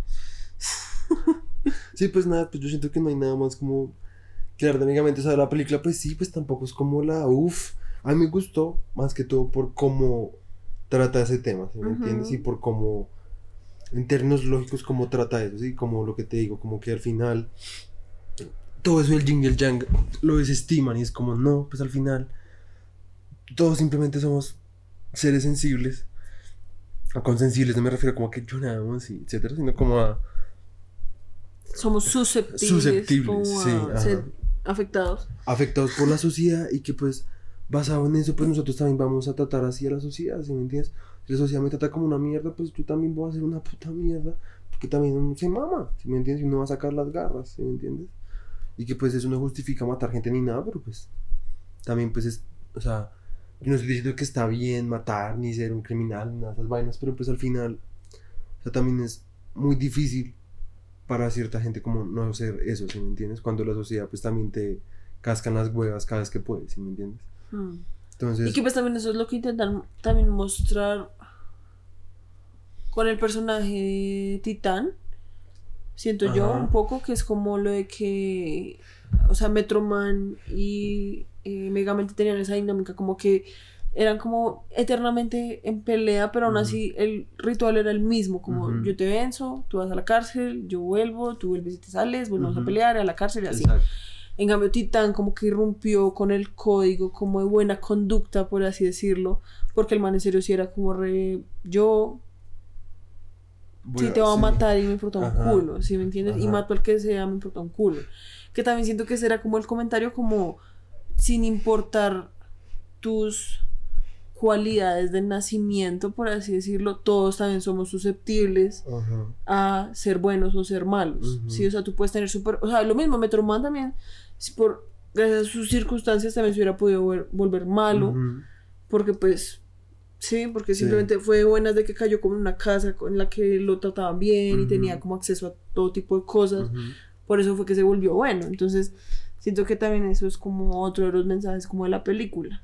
Que era como Sí, total. obviamente cogen a este man. Y obviamente la película se caga resto como en los incel. Literal. Literal. Para los que no saben, los incels son como involuntariamente célibes, Que son como esos manes que son repailas, que son como re, ay, es que las, muje- las mujeres son unas perras, solo les gustan como los manes que les tratan mal, en cambio yo, que sí soy re todo bien, a mí O sea, sí me... culpan su. Culpan a las mujeres de su inhabilidad, como de. Social y romántica, sí, sí. exacto. Cuando en realidad es porque los manes en- el fondo son como re machistas y re Ujú. pailas y por eso es que ninguna mujer quiere estar con ellos. Sí, pues ahí. Sí. Una amiga mía, la hermana de Silo, se la pasa subiendo cosas como que a mí me parecen, la verdad, como re. O sea, que uno no lo ve, si me entiendes? Y que hay resto como esa creencia de que, ay, voy a ser el mejor amigo, voy a ser el bueno, pero siempre con intenciones como. Pailas. Sí, sea, y entonces en el momento en el que uno decide como no... ujú, pues, Copiar, como. Sí, como no copiarle al man. Entonces termina siendo uno la perra, termina Ujú. siendo uno. Cuando es como. O sea, es como ese. Sentimiento como de tú me debes. Porque yo fui buena gente contigo y te traté bien, entonces ahora tú me debes. exacto, Como ser romántica conmigo y responder románticamente O sea- hacia mí. Cuando es como parce, pues simplemente pensé que eras un ser humano decente. exacto. Y no estabas actuando bien solo por Que- querer que- algo a cambio. Ajá, exacto. Sí, porque pues a ver, o sea, obviamente sí puede haber mujeres que por las circunstancias, por cómo funcionan las- nuestra crianza, de pronto sí estén como casi prácticamente programadas, así como los manes también con, las, con cierto tipo de mujeres, programadas como a, a buscar como un hombre Hombres que... tóxicos. Sí, ajá. Pero pues eso no significa que entonces uno, o sea, uno espere que por entonces ser bueno para ellas, entonces uno ya es un dios, ¿sí me entiendes? Sí, pues y por que entonces eso. eso no le deben. ¿sí No, porque este es un tema, lo ven de una forma transaccionalmente. O sea, yo no soy bueno porque quiera ser bueno, sino porque tú me debes, entonces, ser, Exacto. querer como ser mi novia o tener sexo Ajá. conmigo, sino Exacto. como, parce, pues por eso te digo, o sea, yo pensaba que tú simplemente querías ser un ser humano No, decente Exacto. y en realidad exacto. tenías un montón como de, De eh, agen- sí, como sí. de expectativas ocultas que pues que Sí, putas, o sea, yo no te debo a ti nada. Entonces Exacto. yo siento que eso es lo chistoso, como Sí. que pues al final se cagan ese resto como en esos manes. Y que, aunque yo siento que lo que más quieren mostrar es como que yo siento que cualquier ciudadano que hubiera obtenido esos poderes hubiera hecho eso. Siento yo. La mayoría, por lo menos un Exacto. 90% hubiera hecho eso. Sí, se hubiera obvio. vuelto como el man, si me entiendes? O sea, no voy a negarlo. Yo de pronto no mataría. Pero si yo tuviera esos poderes, o sea, y estuviera en estas circunstancias, o sea, si yo me pudiera teletransportar, supongamos, de la nada viene un enano y me inyecta en el culo como poderes para, hacer, para teletransportar. Yo qué sé. Un enano, ¿y por qué un enano? Pues como una película que, en fin. Y el caso es que, obviamente yo, o sea, o sea, Paila, yo no lo voy a negar, yo iría- lo primero que haría, o lo- de las primeras cosas que haría, cuando cogiera huevas, obviamente, sería como probablemente robarme un banco, probablemente a bebillas, sí. Sí, como el de ese mal parido de, ¿cómo es que se llama ese man? No sé. ¿Angulo? ¿Sarmiento Angulo? Sí, Sarmiento Angulo. Ese mal pari. Ese man, yo, yo, yo le robaría al banco. Sea, yo robaría al banco. La verdad, ni siquiera sé si lo repartiría con la gente. O sea, sería re egoísta. Y lo cogería para mí y viviría bien con eso. O sea, me da lo culo. O sea, yo también sería así. O sea, qué bueno que yo no tengo superpoderes, la verdad. No me siento como suficientemente. O sea, yo sé que yo soy bueno y que yo no soy una mierda. Y que yo no, yo no, quisi- yo no quiero matar a nadie ni hacerle daño a nadie. Pero probablemente con vainas de ese tipo, como magnates así, como pailas, tipo trompo, sarmiento angulo, qué sé yo, me daría un culo, ¿sí me entiendes? O sea, le robaría. Tal vez ni siquiera robaría el banco, robaría como la caja fuerte del man, o algo así, ¿sí me entiendes? O sea, porque pues, y tal vez no lo repartiría y tal vez, sí, pues, me lo quedaría y viviría bien con eso y me valdría un puto culo, ¿sí me entiendes?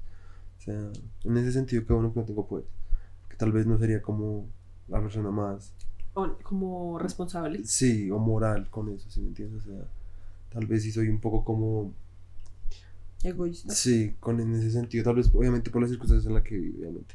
Obviamente, después de mucho tiempo sí sería como, "Mm, tal vez soy un poco mal parido, de pronto debería ro- seguir robando y ser un Robin Hood, sí, pero simplemente también lo haría como por no sentirme mal, no porque realmente me importara. Sí. O sea, porque eso sí tengo que aceptarlo, yo soy instintivamente egoísta.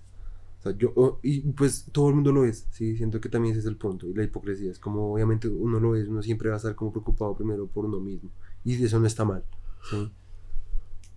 Pero en fin, Bueno, ya me fui a la mierda. Sí, ya raro. vamos a empezar otra vez como el podcast de, Ya, ya, ya. del Pizza Party. Pues nada, hablando acá.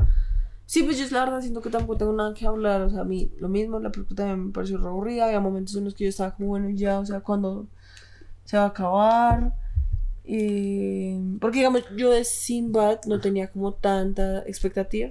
Porque pues obviamente no me trama tanto como el estilo de animación. Mm. O sea, a mí- hay animación 2D que me trama, pero la de esa de Sinbad me parecía que estaba bien paila. Sí. Y en cambio, Megamente, pues yo sí la había visto y había resto de gente me había dicho como, pues esa película re buena, re chistosa, bla, bla, bla. Había momentos chistosos, digamos, a mí me parecía re chistoso que el man cuando era el Space Dad Sí. hablaba con el acento del padre, no sé, Sí, se me muy hizo chistoso. muy chistoso. Eso era Ese- como una de las cosas mejor más chistosas. Pero también había momentos que ya yo siento que lo exageraban demasiado y como que ya el man era como muy idiota, como que a veces lo pintaban como muy, muy, muy idiota y ya uno era como, ay, bueno, ya, o sea, como, Sí. como que también querían que uno se riera como unas cosas como muy idiotas, sí, como que eso no me trama tanto. Pero bueno, él dice acá, la producción dice que originalmente eh, querían que la voz de Megamente fuera de Ben Stiller y después querían que fuera Robert Downey Jr. Y después se decidieron por Will Ferrell porque pues Robert Downey Jr. no pudo por temas como de su horario. Eh, ah, pero aún así Ben Stiller fue como productor ejecutivo. Eh, dice que Justin Theroux, Theroux fue como Justin Theroux y Guillermo del Toro sirvieron como consultantes creativos, ¿cómo se dice? Como Consultores. consultores creativos y como que ayudaron como creativamente como a dar como pistas, supongo, Sí. como tips. Em, dice que Guillermo del Toro como que solo eh, ingresó como a la producción como faltando tres semanas para que se acabara. Eh, pero después empezó como a trabajar en el resto de películas de DreamWorks. Ok. El hecho de que la película empezara con Megamente cayendo como a su muerte, eso fue una idea como de Guillermo del Toro. Ok. Em, sí, pues siento que no. Sí, no hay nada más. Sí, no hay ¿Qué nada más que se pueda decir, pues obviamente son películas pues que no, pues no es como tan, ush, como que Sí, no. gonorrea. Lo que tú dices, pues sí, es como un tema áspero, como lo del, como eso de pensar como, como el man, es como la historia como de el bully, por así decirlo, que es como piensa Sí. que también el bully porque ha pasado, porque es que es como Ajá. es y eso. Sí, aún así lo que yo sigo es como odio esa perra de Roxana. La odio, la odio, la odio. O sea, siento, cada vez que aparecía en pantalla yo era como, te odio, maldita perra. Desde su puto, es que hasta su puto diseño me daba como unas ganas de romperle la cara. Yo no sé por qué, era como tan perezoso, o sea, es que tenía, no sé, porque digamos, yo siento que el personaje de Megamente, aun cuando a mí me parece que todos los personajes eran como un poco grotescos, que yo siento que eso es algo que siempre hace DreamWorks, como Sí. que porque hasta donde yo he visto como que DreamWorks intenta hacer esto como una parodia de Disney, ¿sí? Que digamos se supone que ese es como todo el punto de Shrek, que Shrek es como una parodia del Sí, típico sí. cuento como de hadas. Ajá. Em, entonces yo siento que por eso es que siempre intentan hacer todo como súper grotesco, porque pues en Disney todo es como hermoso. Sí. Entonces eso me parece áspero, digamos el personaje megamente es como todo grotesco, pero al mismo tiempo es como interesante visualmente. Sí. El de em, Metroman, pues sí es como Metroman. Sí. Sí. Que pues lo- hablando como de Brad Pitt, pues sí es como el man, pues hace re poquitas líneas, porque pues Sí. a Metroman lo matan re rápido y después aparece otra vez como re tranqui. Eh, lo que sí no es tan dis- no, no distrae tanto porque pues lo menos no tiene un acento tan marcado. Em, pero sí, o sea, no, Sí, no no. es como nada como que uno pueda como resaltar. Sí, sí, sí. Pero a mí el personaje, esa vieja, me parecía que su diseño era muy como perezoso, si me entiendes? Como una vieja ahí, como con unos ojos todos gigantes y con la cara re... O sea, como que se supone que cuando uno... Hay como resto de... No sé, como de cosas que dicen sobre la animación y es que dicen como pues... Cuando tú estás creando un personaje, se supone que, pues, como tú tienes la capacidad de crearlo, a través de su imagen, tú puedes como transmitir como sobre qué va el personaje, ¿sí me entiendes? Sí. Entonces, yo siento que si tú ves el personaje megamente, solo verlo como visualmente, eso ya te da pistas a ti como de qué tipo de personaje es. Sí. En cambio, si tú ves a esa perra, ¿qué pistas te da? No te da ninguna pista, ¿sí me entiendes? O sea, es como una vieja, ya. Sí. ¿Sí me entiendes? Y pues la vieja es como un personaje re importante como en la trama, ¿sí? Sí, sí, sí. Entonces, pues, digamos, a mí una actuación de la voz que sí me parece re áspera es la de Jonah Hill. Sí, total. Me parece muy, es que a mí se me parece muy chistoso. Sí. Y además, el ma- encima que el man se le parece resto, es como re, no sé, se me No, pero le da resto de vida a ese personaje. el hecho de que el man, cuando se vuelve malo y todo, es como re, pf, o sea, como que serio, uno sí se mete resto Sí, como en el total, personaje. Total, total, áspero. total. Y pues ahora sí, para llegar a lo más sustancial, siento yo, es nuestra mm, revisión de Eras una vez en Hollywood. Entonces, En esto Hollywood. literalmente no la acabamos de ver Ajá. por segunda vez. Y pues digamos así como observaciones como rápidas. Yo siento que observación uno fue el hecho de que no se nos hizo tan, Tan larga, larga como la como primera vez que no la vimos. Porque obviamente yo siento que la primera vez que uno se la ve, como más no la vemos en cine. Y no la vimos re tarde, o sea, no la vimos como en la función de las 9 de la noche. Sí. Entonces, obviamente llegó un punto que yo estaba como, parce, está muy tarde, ¿qué hora será? ¿Cómo nos vamos a ir a la casa? ¿Cómo putas a qué vamos a salir de este puto cine? Porque más uno no tiene reloj, entonces uno es como, ¿será que pasaron cuatro horas, cinco Sí, horas, seis ajá. horas? ¿Cuánto llevo en este puto cine? Eh, y, Y pues, el pues- hecho de que más uno está como esperando y uno espera y uno espera y nunca pasa nada, entonces uno es como, re, ¿qué- qué- Ajá. o sea, si no ha pasado nada y han pasado tres horas, entonces ¿cuánto más falta de esta puta Sí, película? exacto. Sí, como que... Sí, además uno ya está como todo cansado de estar ahí sentado. Ujú. Entonces es como re que putas. Esa es como observación número uno. Y observación número dos, pues que la verdad no, no cambió no mucho. cambió mucho. O sea, sim- simplemente es como... Sí, seguimos pensando Obviamente casi no, lo mismo. no me siento tan emputada. Porque es que ese día yo me sentí Muy estafado. como muy estafada. O sea, en Uy, serio sí. me sentí muy, muy estafada. Porque obviamente habían resto de expe- de expectativas, porque pues era Tarantino y pues sí.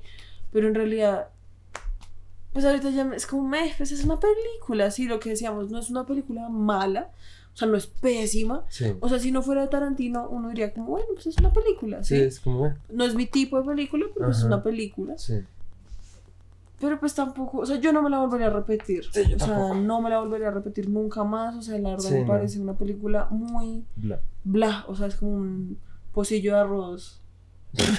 sin sabor, sin sal, o sea, es como. Qué putas, meh, pero o sea, sí, no tiene sabor, no tiene nada. o sea, es como cuando el arroz queda así como todo pegotudo, sin sal, que no es como. re- que- O sea, esto que le está agregando a mi comida, nada. Sí, total. O sea, probablemente sal le está quitando sabor al resto de cosas. Sí, total. Sí. O sea, a ver, yo insisto en que.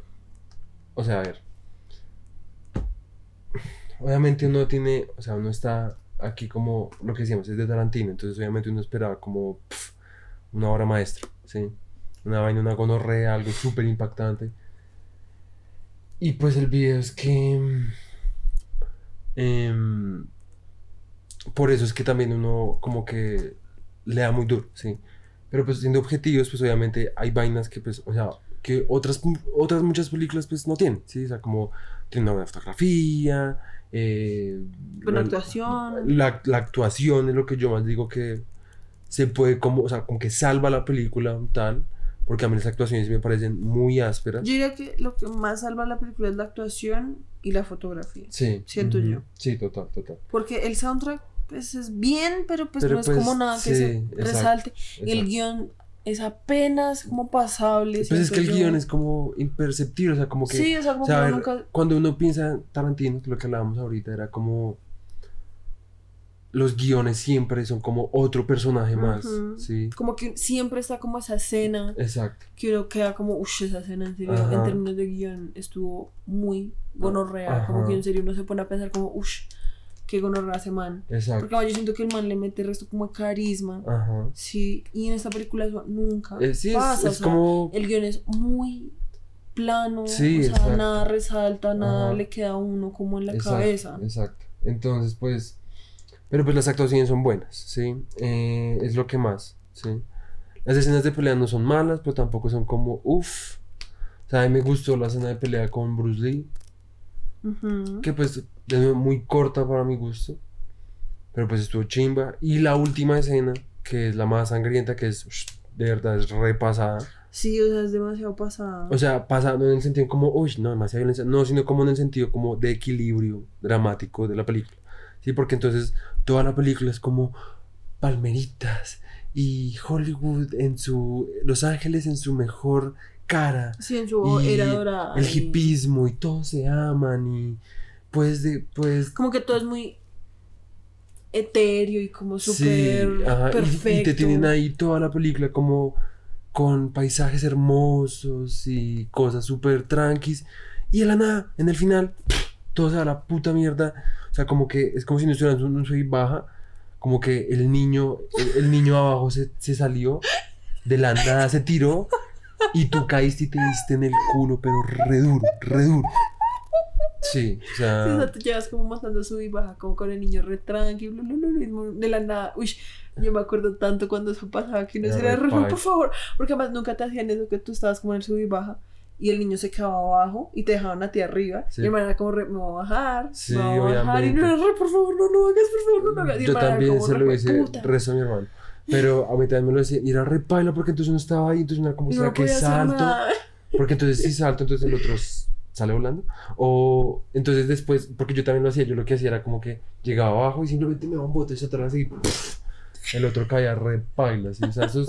Ahora, el caso es que así fue. Reíste esa- una memoria en mí, como que no había pensado como hace mucho tiempo, como ese pánico que uno tenía cuando uno estaba montado allá arriba, que uno era como, parce, por favor, no me vayas a botar, weón, me voy a romper el culo, marica. y Además de que eran unas, unas sillas re incómodas. Y créeme que para los manes Sí, no, pues para paila. ustedes debía ser más O sea, paila, las pobres huevas, o sea, en fin. El caso es que así es la última escena en esa película. Es como, o sea, no es tan mala como yo la sentí en el cine. O sea, me tramó. Me tramó Sí, o sea, la escena no es que sea mala. Sí, exacto. O sea, la plasticidad de todo eso es como chimba. Sin embargo, la escena de la asiática que está gritando en la O sea, piscina. Pero yo siento que como- ya podemos hablar después como más a fondo, como Sí, esa sí. escena, porque lo que tú dices, la escena no es que sea mala, pero yo siento que el man no la supo como pilotear. Sí, o sea, exacto. como que el man, uno está como, ok, esto está denso, hay momentos en los que hasta uno es como, re- "Ah, ya no puedo ver más, Sí, pero ya llega un punto que es como, ay, ya, o sea, tampoco, porque el man, como que se la escena se descarrila, ¿sí me entiendes? Sí. Y es como, parece como si en serio el man no hubiera podido como dirigir bien a esa actriz, lo que tú dices de la asiática, porque la vieja en serio ya, o sea, se, ya se pasa, o sea, es como parce ya, para, gracias. Pero bueno, entonces, em, acá dice que pues hay otra cosa que teníamos que también decir, porque a ver, para que vayan preparándose, como este es nuestro último eh, episodio sobre la filmografía de Brad Pitt, ya estamos empezando a prepararnos para hacer toda nuestra investigación Sí. sobre el western, ya que este es el año del western para Casabonso, ¿sí? Entonces queríamos como hacer que el podcast también como hablar como de cómo fue la evolución del western, ver cómo sus diferentes géneros, cómo nació, cómo se evolucionó, cómo llegó a que hoy en día todavía se hagan westerns. ¿sí? Entonces hoy estuvimos investigando sobre eso, obviamente lo teníamos como refresco, y cuando nos vimos esta película que... Para los que no saben, obviamente esta película es como una referencia directa a las películas de Sergio Leone, que todas son westerns, que todas se llaman como Once No, no, Upon a... no, todas son westerns. Esas tres no son westerns. No, todas esas sí. pero me pero- refiero a la trilogía de Sergio Leone. A las que- dos trilogías. pero me estoy refiriendo a la trilogía que Ah, se llama sí, sí, Once sí, Upon a Time in Mexico, Once Upon a Time in America. No, No, no, no. ¿Cómo se llama? Once Upon a Time In the West. West. Once Upon a Time in America. No, ah, no. Once Upon a Time in the West, Sock You Docker. Doc- Dog You Soccer. Y Once Upon a Time in America. Entonces, obviamente es como una referencia directísima. Sí. Y que en realidad la película Lo único que tiene western. no es un western. O lo sea, único que tiene no es un western es, como que el personaje principal actúa en westerns. Y ya. Sí, o sea, como la ref- lo único que tiene western es que hace referencia Ajá. como la evolución del western y como el western se volvió como dejó de ser gringo y pasó a ser el spaghetti western, ¿sí? Porque el resto no es, o sea, en su Sí, no. forma estructural No es un no es un western, lo cual es muy chistoso porque todas las películas de Tarantino son westerns Ajá. y esta, que es la única que hacía referencia directa a un western, no es un western. Exacto. O sea, yo siento que si el man lo hizo a propósito, el man en serio es un puto troll. Literal. O sea, porque en serio, qué putas. literal. Pero sí, bueno. no sé. Entonces, Pues ni siquiera sabría cómo clasificarlo. O sea, como. no, o sea, no sabría cómo, cómo, o sea, la trama trata como, o sea, no sé, o sea, no sé, o sea, el man intentó hacer lo mismo que en Glorious Bastards, como De reescribir la la historia, pero no sé, es como muy X, o sea, no sé, o sea, ¿dónde está? O sea, solo sale una vez este man, Charles Manson, y nunca lo matan, no sé, o sea, yo quería como una escena, o sea, si hubiera sido un western, habría habido una escena de pelea con Charles Manson. O sea, eso hubiera sido muy que, épico. ¿sabes? Yo, ¿sabes? Yo creo, porque creo que eso no pasó, por lo que yo te decía que en últimas Charles Manson nunca fue el que mató a nadie, ¿sí me entiendes? Yo siento que el man, por eso fue que decidió como no Pero hacerlo. hubiera podido hacerlo, o sea, digamos, se lo encontraba en el rancho ese. Que yo te dije que hay un- hay- la mitad de la película, yo creo que es justo la mitad, el man, eh, Brad Pitt llega como a un rancho porque hizo como un aventón a una hippie y llegó como donde viven todos los del culto de Charles Manson. Y Charles Manson está, ¿sí? Está quién sabe en dónde, ¿sí? Y, eh, y el video es que casi se forma severa pelea repaila. Y el video es como, ahí yo, cuando estaba en cine, yo me acuerdo, yo vi esa escena y dije como, uff, aquí se vino la grandísima bueno, gonorrea, sí. aquí el man se va a poner bien, aquí es donde la película como que se, to- o sea, como que se equilibra, ¿sí? Para que no sea tan plana, ¿sí? Y no pasa nada. Entonces yo digo que ahí el man hubiera podido, supongamos, aquí yo hablando mierda, el man pudo haber matado a Charles Manson. Tú lo, se, enfrenta a Charles Manson y lo mata. Y entonces, por eso es que después van a intentar matar también a esos manes. Algo así, no sé. O sea, podía haber sido algo así. Sí, sí, ¿me sí. yo, yo solo estoy intentando como Sí, pues, entender por la qué. intención, sí, sí, Porque sí, pues obviamente yo siento que eso era lo que todo el mundo se esperaba y pues no sé, conociendo a Tarantino man de pronto por eso lo hizo, porque Sí. el man era como todo el mundo se esperaba eso, entonces por eso no lo hice. Ujú. Aún así, pues a mí también lo mismo, a mí, a mí me parece como X, sí, porque pues no sé. obviamente es como solo por intentar llevarle la contraria, entonces prácticamente le quita como todo el clímax a la película, Exacto, no sé. exacto, sí, Porque no más sé. es muy X el hecho de que pues al final... A ver, lo que yo te decía, yo siento que la escena final, la escena en la que los manes matan a, sus, a los del culto de Charles Manson, porque mi teoría es que nosotros escuchamos un podcast de unos comediantes gringos, sí, los cuales un día estaban, hace poquito, que por eso fue que también se nos ocurrió como volver a ver esta película y volver a hablar de ella, estaban hablando como uno de ellos decía como a mí la verdad Once Upon a Time in Hollywood no me parece tan buena y el otro fue como no qué putas esa película es re buena es mejor que todas las películas que ha hecho Tarantino bla bla bla y el otro man le decía como qué putas eso no es verdad o sea usted no va a poder decir que esa película es mejor que Pulp Fiction Ajá. que es mejor que Inglourious Basterds O que es mejor- Django. o que Django ¿sí y el man era como "Pf, obviamente es mejor Sí. el man le decía como, porque Y el man le decía como, porque El man era como, no solo porque yo soy como re fan como de la era de, de esa era de Hollywood, sino porque yo sé, o sea, como que el man en serio logra mostrar re bien como cómo era ser un actor en esa época y cómo, Ujú. cómo era la escena y todo eso. Entonces uno dice como, yo digamos nunca lo había visto de esa manera. Sí, porque nunca se me pasó por la cabeza que esa tal vez fuera la intención, intención de Tarantino, porque se me hacía una mierda muy que putas. Ujú. Pero como que yo fui como reparse, o sea, ok, eso es áspero, por un lado es áspero, pero por otro lado también se me hace lo que decíamos como re, entre comillas, elitista, supongo, porque es como, o sea, tú le estás apuntando una película como un público re pequeño, o sea, como si es una película que en serio solo la gente de Hollywood va a entender y que eso entonces la gente de Hollywood va a ser como, wow, sí, como re áspero. Entonces, qué putas, porque entonces es como, o sea, yo no, ¿por qué putas para que yo pueda disfrutar una película si no soy actor o si no he vivido como el struggle de lo que es ir a audiciones y como ver que es la escena y que hay resto de egos y que es como entonces fuck you, ¿sí entiendes? Porque, ¿por, qué putas, sí? Sí, total. Entonces, pues, ni siquiera me acuerdo por qué empecé a hablar de eso, pero bueno.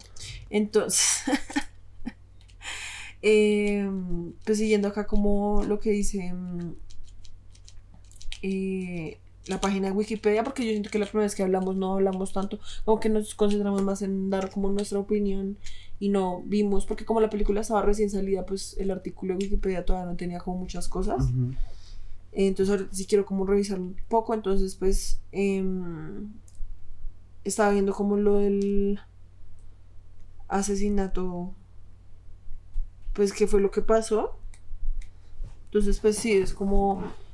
em, se llaman, esos asesinatos se le conoce como el Tate slash la Bianca Murders, ya que pues mataron en la casa en la que vivía Sharon Tate.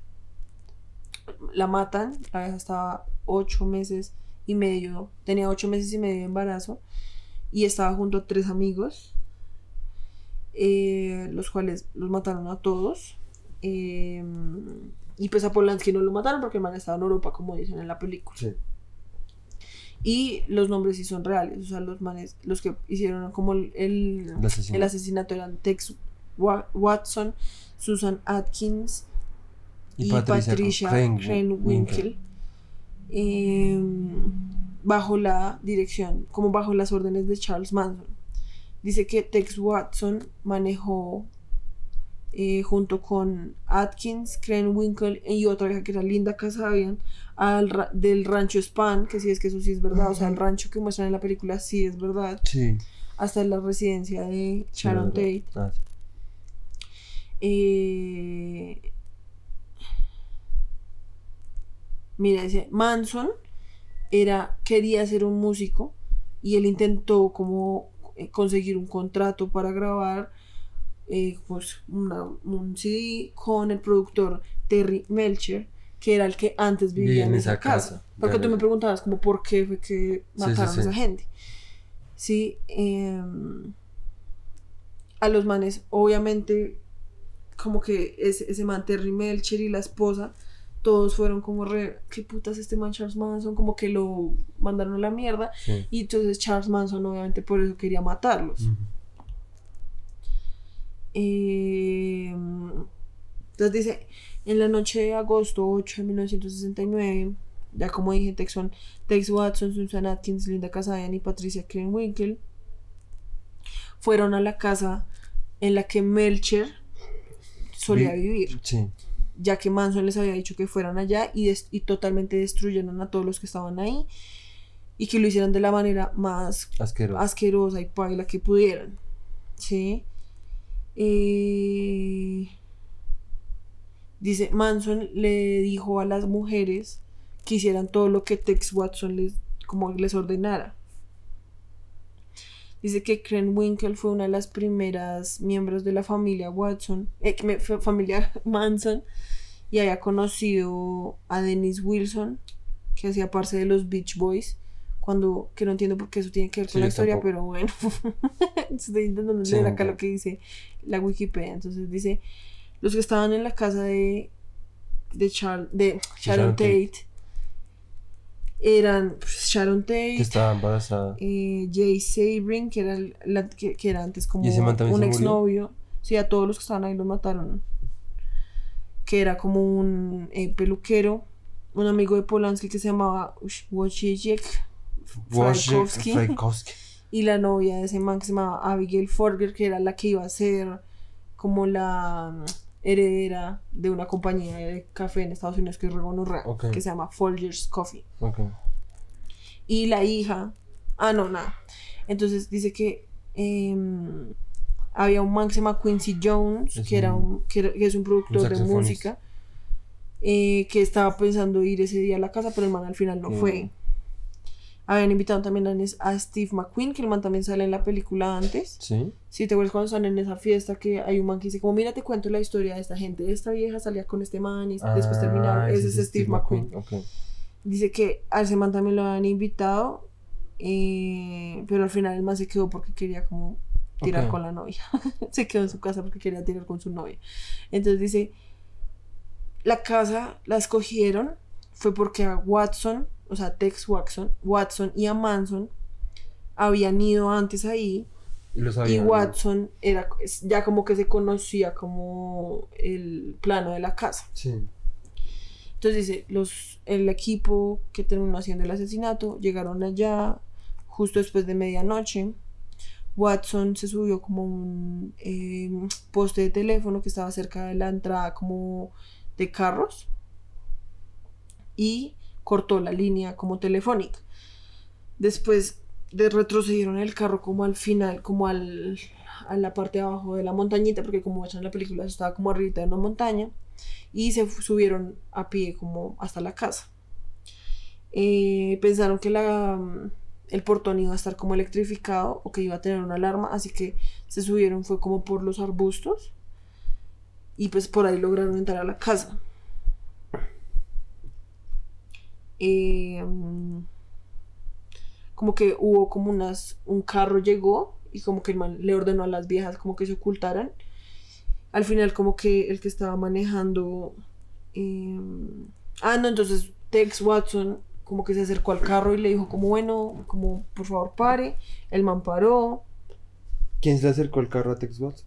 No, a- había llegado un carro. Ah, el man le dijo a las viejas como "A- escóndanse y el man salió como a decirle al carro como que parara. Según esto, el que estaba ahí era Steven Parent, em, que era el que estaba visitando a alguien que vivía como en una casa como de visitantes que tenían ellos ahí, que también la mencionan. Sí. Eh, Watson entonces le muestra el revólver de 22 de, Calibre. cal- de calibre 22 al man y el man le dice como por favor no me haga nada y se va diciendo que no va a decir nada. Watson entonces se le tira con un cuchillo y le alcanza como a cortar como, como la palma de la mano y hasta le cortó como un tendón que putas. Y ay, el man lo disparó cuatro veces y lo mató. Qué bien, manes estaban re locos. Sí. Ahí fue cuando el man le ordena a las viejas como que, mm, que empujaran el carro en el que el man había llegado y que lo, y que lo sacaran como de la entrada. Entonces después de que Tex Watson cortó la mm, screen, o sea, como esa cosita que ponen allá en las ventanas que es para que no se metan los bichos, que es como esa mallita. Y después de haberla quitado, el man se entró por una ventana y dejó que Atkins y Krenwinkel entraran por la puerta principal. Le susurró a Atkins y eh, despertó a Fraikovsky, que era el que estaba durmiendo, que es el que en la película muestran que el man estaba como fumando como un, un porro. Todos están fumando por. Pero el man era el que estaba fumando un porro mientras veía televisión, o sea, se- despierta ese man, le da una patada en la cabeza y Fra Fraikovsky le pregunta como que, que quién es y como que usted qué está haciendo acá y le dice, el man le dice, yo soy el demonio y, y estoy Ah. aquí para hacer lo de lo- el trabajo del el trabajo del demonio. Que pues eso, no sé cómo los manes lo saben porque si mataron a todos, supongo que los manes después le dijeron Me imagino. cuando los interrogaron. Después, eh, Tex Watson le ordena como a las viejas em, que busquen a la gente, así que Atkins encuentra como a los otros eh, tres ocupantes de la casa y los lleva a todos como a la sala. Que lo- el man los amarró por el cuello a Sharon Tate y a Sebring. Em, espérate. Y la, los amarró como con una cuerda y la cuerda como que la colgó por el techo Qué mal día. como para que no se pudiera mover. Entonces Sebring como que como que les dijo como ay como que les pasa Sharon está como embarazada como no la traten así y el man le disparó. O sea, Ah, Tex. Watson le disparó.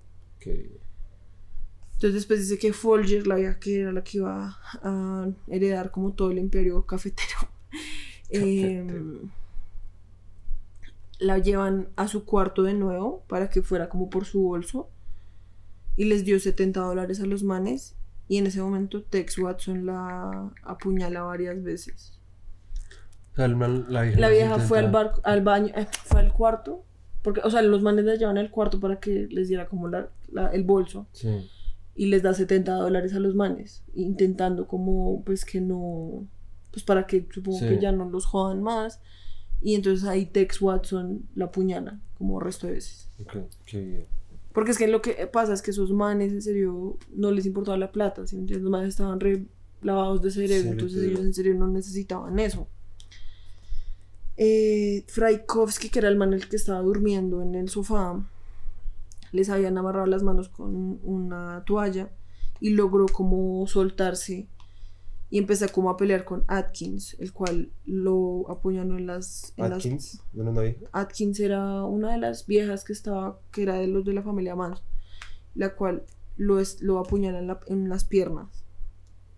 Mm, el man logra como pelear y se sale como de la casa Pero después Watson lo encuentra y le pegó en la cabeza con la pistola muchas veces y después lo apuñaló y le disparó dos veces. O sea, ese man, en serio, sí estaba re, Re loco. loco.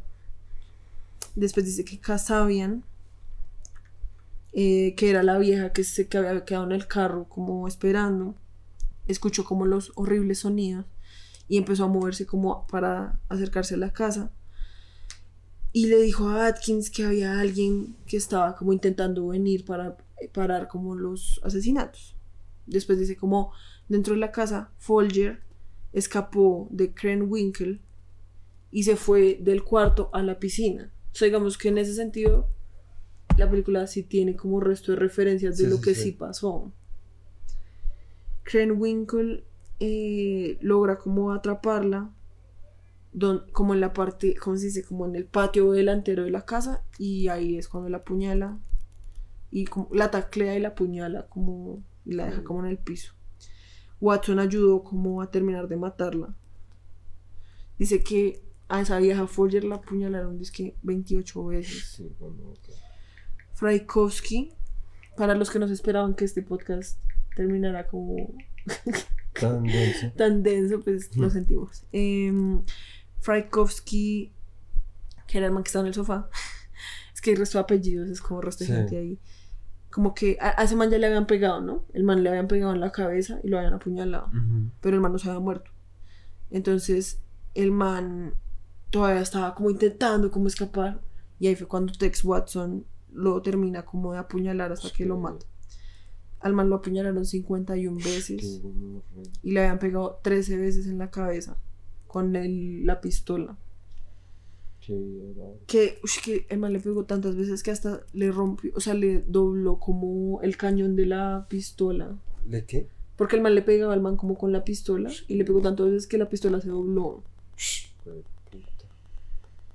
Eh, o sea, todo esto había pasado y Sharon Tate todavía seguía viva. O sea, la vieja no le habían hecho nada. Qué. Mientras tanto dice que en la casa la vieja estaba como, como por favor, déjeme vivir como hasta que por lo menos mi hijo nazca. Se ofreció como, o sea, le dijo como por favor, o sea, me ofrezco, si me quieren secuestrar me ofrezco, pero por favor, dejen vivir a mi hijo. Sí. Y en ese momento la apuñalan 16 veces. Como Manson les había dicho que necesitaban dejar como, como que en serio fuera muy paila. Espérate, acabo de leer algo bien video. ¿Qué? El man estaba en la cárcel, ¿no? De Tex Watson. Ajá. Y se casó desde la cárcel. Y por las visitas conyugales tiene cuatro hijos. Sí, pues. ¡Qué putas! Sí, pues, y además en serio el man está re frito, o sea, no es como, ay, no, es que el man estaba El un man poquito... después se volvió, hizo la de, la de Garavito, se volvió un ministro de una orden religiosa evangélica. Que él mismo creó. Sí, pues otro culto, el man iba Sí. a crear otro puto culto. Entonces dice que como Manson les había ordenado que dejaran como un, ¿cómo se dice? Como una prueba, como algo re paila, así como dijeron, como hagan lo que sea lo más paila posible. Sí. escriben en la puerta front, o sea, en la puerta principal, pig, o sea, como cerdo con la sangre de Sharon Tate. Qué barbaridad. Entonces, ese es, son los asesinos, eh, el asesinato Tate, porque pues era el de Sharon Ajá. Tate. Después pasaron los asesinatos La Bianca. Que pues no sé, si los cuento, no, pues, Nah. eso sí es otra cosa, pero Sí, bueno, no, el no. hecho es que si ustedes no sabían, porque tú tenías como la pregunta de por qué fue que el man sí, sí. hizo todo eso, y es que acá dice Helter Skelter. Ah, es que el man escribió como, pues tú sabías que además esto, esto tiene resto que ver con los Beatles. Sí. Porque, a ver, es que si acá dice algo como de por qué fue que el man.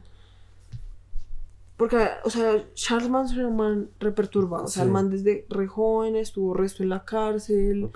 El man cometió como resto de robos, eh, mierdas repailas. Sí, o sea, el man siempre estuvo como en la cárcel, ¿sí? Sí. Porque el man como que tuvo una infancia repaila, ¿sí? Y mm, dice que la mamá, dice, sí, como que la mamá era repaila. Eh, dice que la mamá como que se iban como a, a tomar cuando el man todavía era re pequeño. Al man la, a la, la, arrestra- la arrestaron resto de veces por robo. Mm, Sí, o sea, la mamá era repaila, entonces el man obviamente creció con una familia repaila. Sí. El man estuvo en la cárcel el resto de veces. Y en 1968 es cuando empieza como a, a traer un grupo. O sea, después de que el man sale de la cárcel en el 67, el man empieza como a traer un gran grupo como de seguidores. La mayoría mujeres jóvenes de la zona de California. Los cuales se convertirían en la familia Manson. La, o sea, como que los miembros principales eran ese man, Tex Watson, que era un músico y anteriormente un actor. Robert Bius, Biusuleil, que también era un músico y un actor porno. Mary Brunner, que antes era una li- librarian, ¿cómo se dice? Como Una una bibliotecaria. bi- bibliotecaria. Susan Atkins, Linda Casabian, Patricia Kern Winkel y Leslie Van Houten. Dice que el escenario Helter Skelter es una teoría que se inventó Vincent Bugliosi, que fue como el persecu- persecu- persecutor, perseguidor, Perseguido. no como el, no sé cómo se dice eso, como el, ¿Qué? es que dice que Vincent Buglio- Bugliosi fue como el principal persecutor Sí, no sé en cómo el- se en el- como en el, jue- en el juicio de los asesinatos de la familia Manson. Y fue una teoría que el man se inventó como para explicar como por qué esos manes hicieron lo que hicieron. Que es lo que explican en el libro que se llama Helter Skelter, la verdadera historia de los asesinatos Manson. Según la teoría, dice que Charles Manson, o sea, como que frecuentemente hablaba, le decía a los miembros de su familia sobre Helter Skelter. Dura, o sea, en los, en los meses como cercanos a los asesinatos, al- o sea, antes de que sean los asesinatos. Ya que en la que explicaba que Helter Skelter iba a ser como una guerra apocalíptica que iba a surgir por las tensiones entre los negros y los blancos. ¿Sí? Y que esa visión era una referencia a la música de los Beatles más que todas las canciones del álbum De eh. The White Album. ¿sí? Y también al libro de las revelaciones del Nuevo Testamento. O sea, ese man en serio se pegó como Uy, sí. una-. Sí, o sea, como una quemada muy densa para imaginarse todo eso. O sea, acá dice, Charles Manson estaba prediciendo que iba a haber una guerra racial mucho tiempo antes de que se uniera, como, como que se inventara lo del Helter Skelter, como que le diera ese nombre. Sí. Él usó ese término por primera vez en una reunión que estaba como con su familia en eh, la víspera de Año Nuevo del 68. ¿sí? Dice que en ese escenario Manson iba a ser como el, el que más se iba como a beneficiar él y su causa musical, porque en últimas el man quería el resto, era como ser famoso, o sea, es que el man quería ser resto famoso y por eso fue que terminó matando a esa gente, porque obviamente los manes no le quisieron dar su puto contrato y por eso fue que en últimas era un Sí, man es como re... un poco manarra la mierda que solo sí. quería como matar por sus propios intereses. Sí, y porque ya. pues el man no podía ser lo que quería ser, entonces... Sí, porque, porque eso es que a mí me parecía como re X que hubiera matado como a gente. O sea, porque no mataba. Porque Porque es que intentaba el matar al presidente de los Estados el man Unidos. tenía, o sea, era como, yo siento que tenía el resto de envidia, porque Sí. el man quería ser famoso, entonces tenía el resto de envidia, era como con los famosos. Dice, él y su familia creaban como, no, crearon un álbum con canciones que tenían mensajes sobre, que eran tan sutiles como los que supuestamente él escuchaba en, los, Beatles. qué puta. Sí. Dice que las canciones más que todo no era como que estuvieran como hablando solo del conflicto, sino que también estaban hablando como del amor joven, que era más como un tema como que quería que toda la juventud americana o gringa se uniera a su familia. O sea, el man quería como unir jóvenes para unirlos como a su puto culto y para que así poder como crear ese nuevo orden social Sí, y político. Man solo quería violación y ya. Era así, era- Y acá dice, em, porque más era eso, el man quería tanto ser famoso como tener resto de viejas y por eso es que en el culto había más que todo mujeres. Ajá. Dice que acá dice, los hombres negros iban a ser como de, o iban a ser privados como de las mujeres blancas, las cuales gracias a los cambios políticos en los 60 se habían vuelto como sexualmente disponibles para ellos. Sí, o, sea, el man- o sea, lo que el man estaba prediciendo era como los manes iban a ser de privados como las mujeres blancas, lo cual iba a hacer que los manes se pusieran como celosos y que empezaran a, com- a, com- a cometer como crímenes violentos en contra de los blancos, o sea, también era re racista, Sí. Em, asustado de que los blancos entonces fueran a hacer eh, como a tomar venganza, creando como más Violencia. asesinatos Sí. Y que entonces después, gracias a eso, los negros empezarán como a explotar eso y a crear una guerra que iba a llegar casi a la exterminación entre los blancos racistas y los no racistas, ¿sí? Entonces, eh, prácticamente lo que el man decía es como prácticamente los negros nos van a matar a todos porque están celosos, porque nos van a quitar, a- no les van, no van a poder tener a nuestras mujeres, entonces Sí, no podemos permitir que eso pase, ¿sí? Y el man decía que eso iba a ser como un nuevo holocausto en el cual los únicos que iban a sobrevivir iba a ser la familia Manson porque los manes iban a estar viviendo como en una ciudad secreta debajo del Death Valley que es Sí, como un la- desierto allá en el California Renzo. Qué puta. Eh, y que ellos iban a ser como los únicos blancos que iban a sobrevivir después de la guerra racial, en las cuales después de que la guerra pasara, ellos iban a salir de la tierra y iban como a dominar a los negros, ya que ellos iban a ser los únicos, ya que los negros son incapaces de eh, dominar el mundo porque pues son estúpidos, bla, bla, bla. Eso dice acá. Eh, qué paila, o sea, acá dice, abro comillas.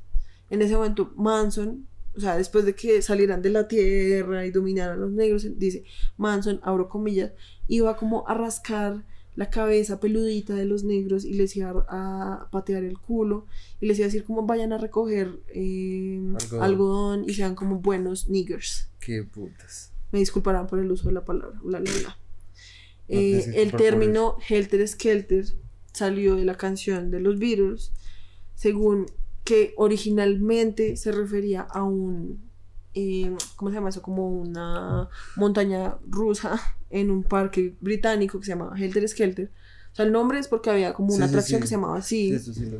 pero Manson como que la interpretó diciendo que ese iba a ser como el nuevo orden social.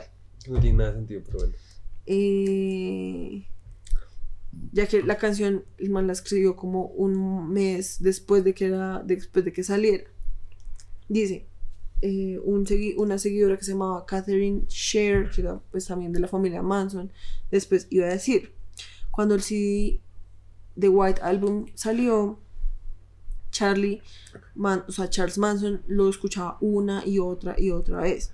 Estaba seguro que los virus lo habían grabado como Específicamente. para- específicamente para él. Eh, y para que decir que la verdad era que todo eso que él decía sí iba a pasar y que los negros se iban como a levantar.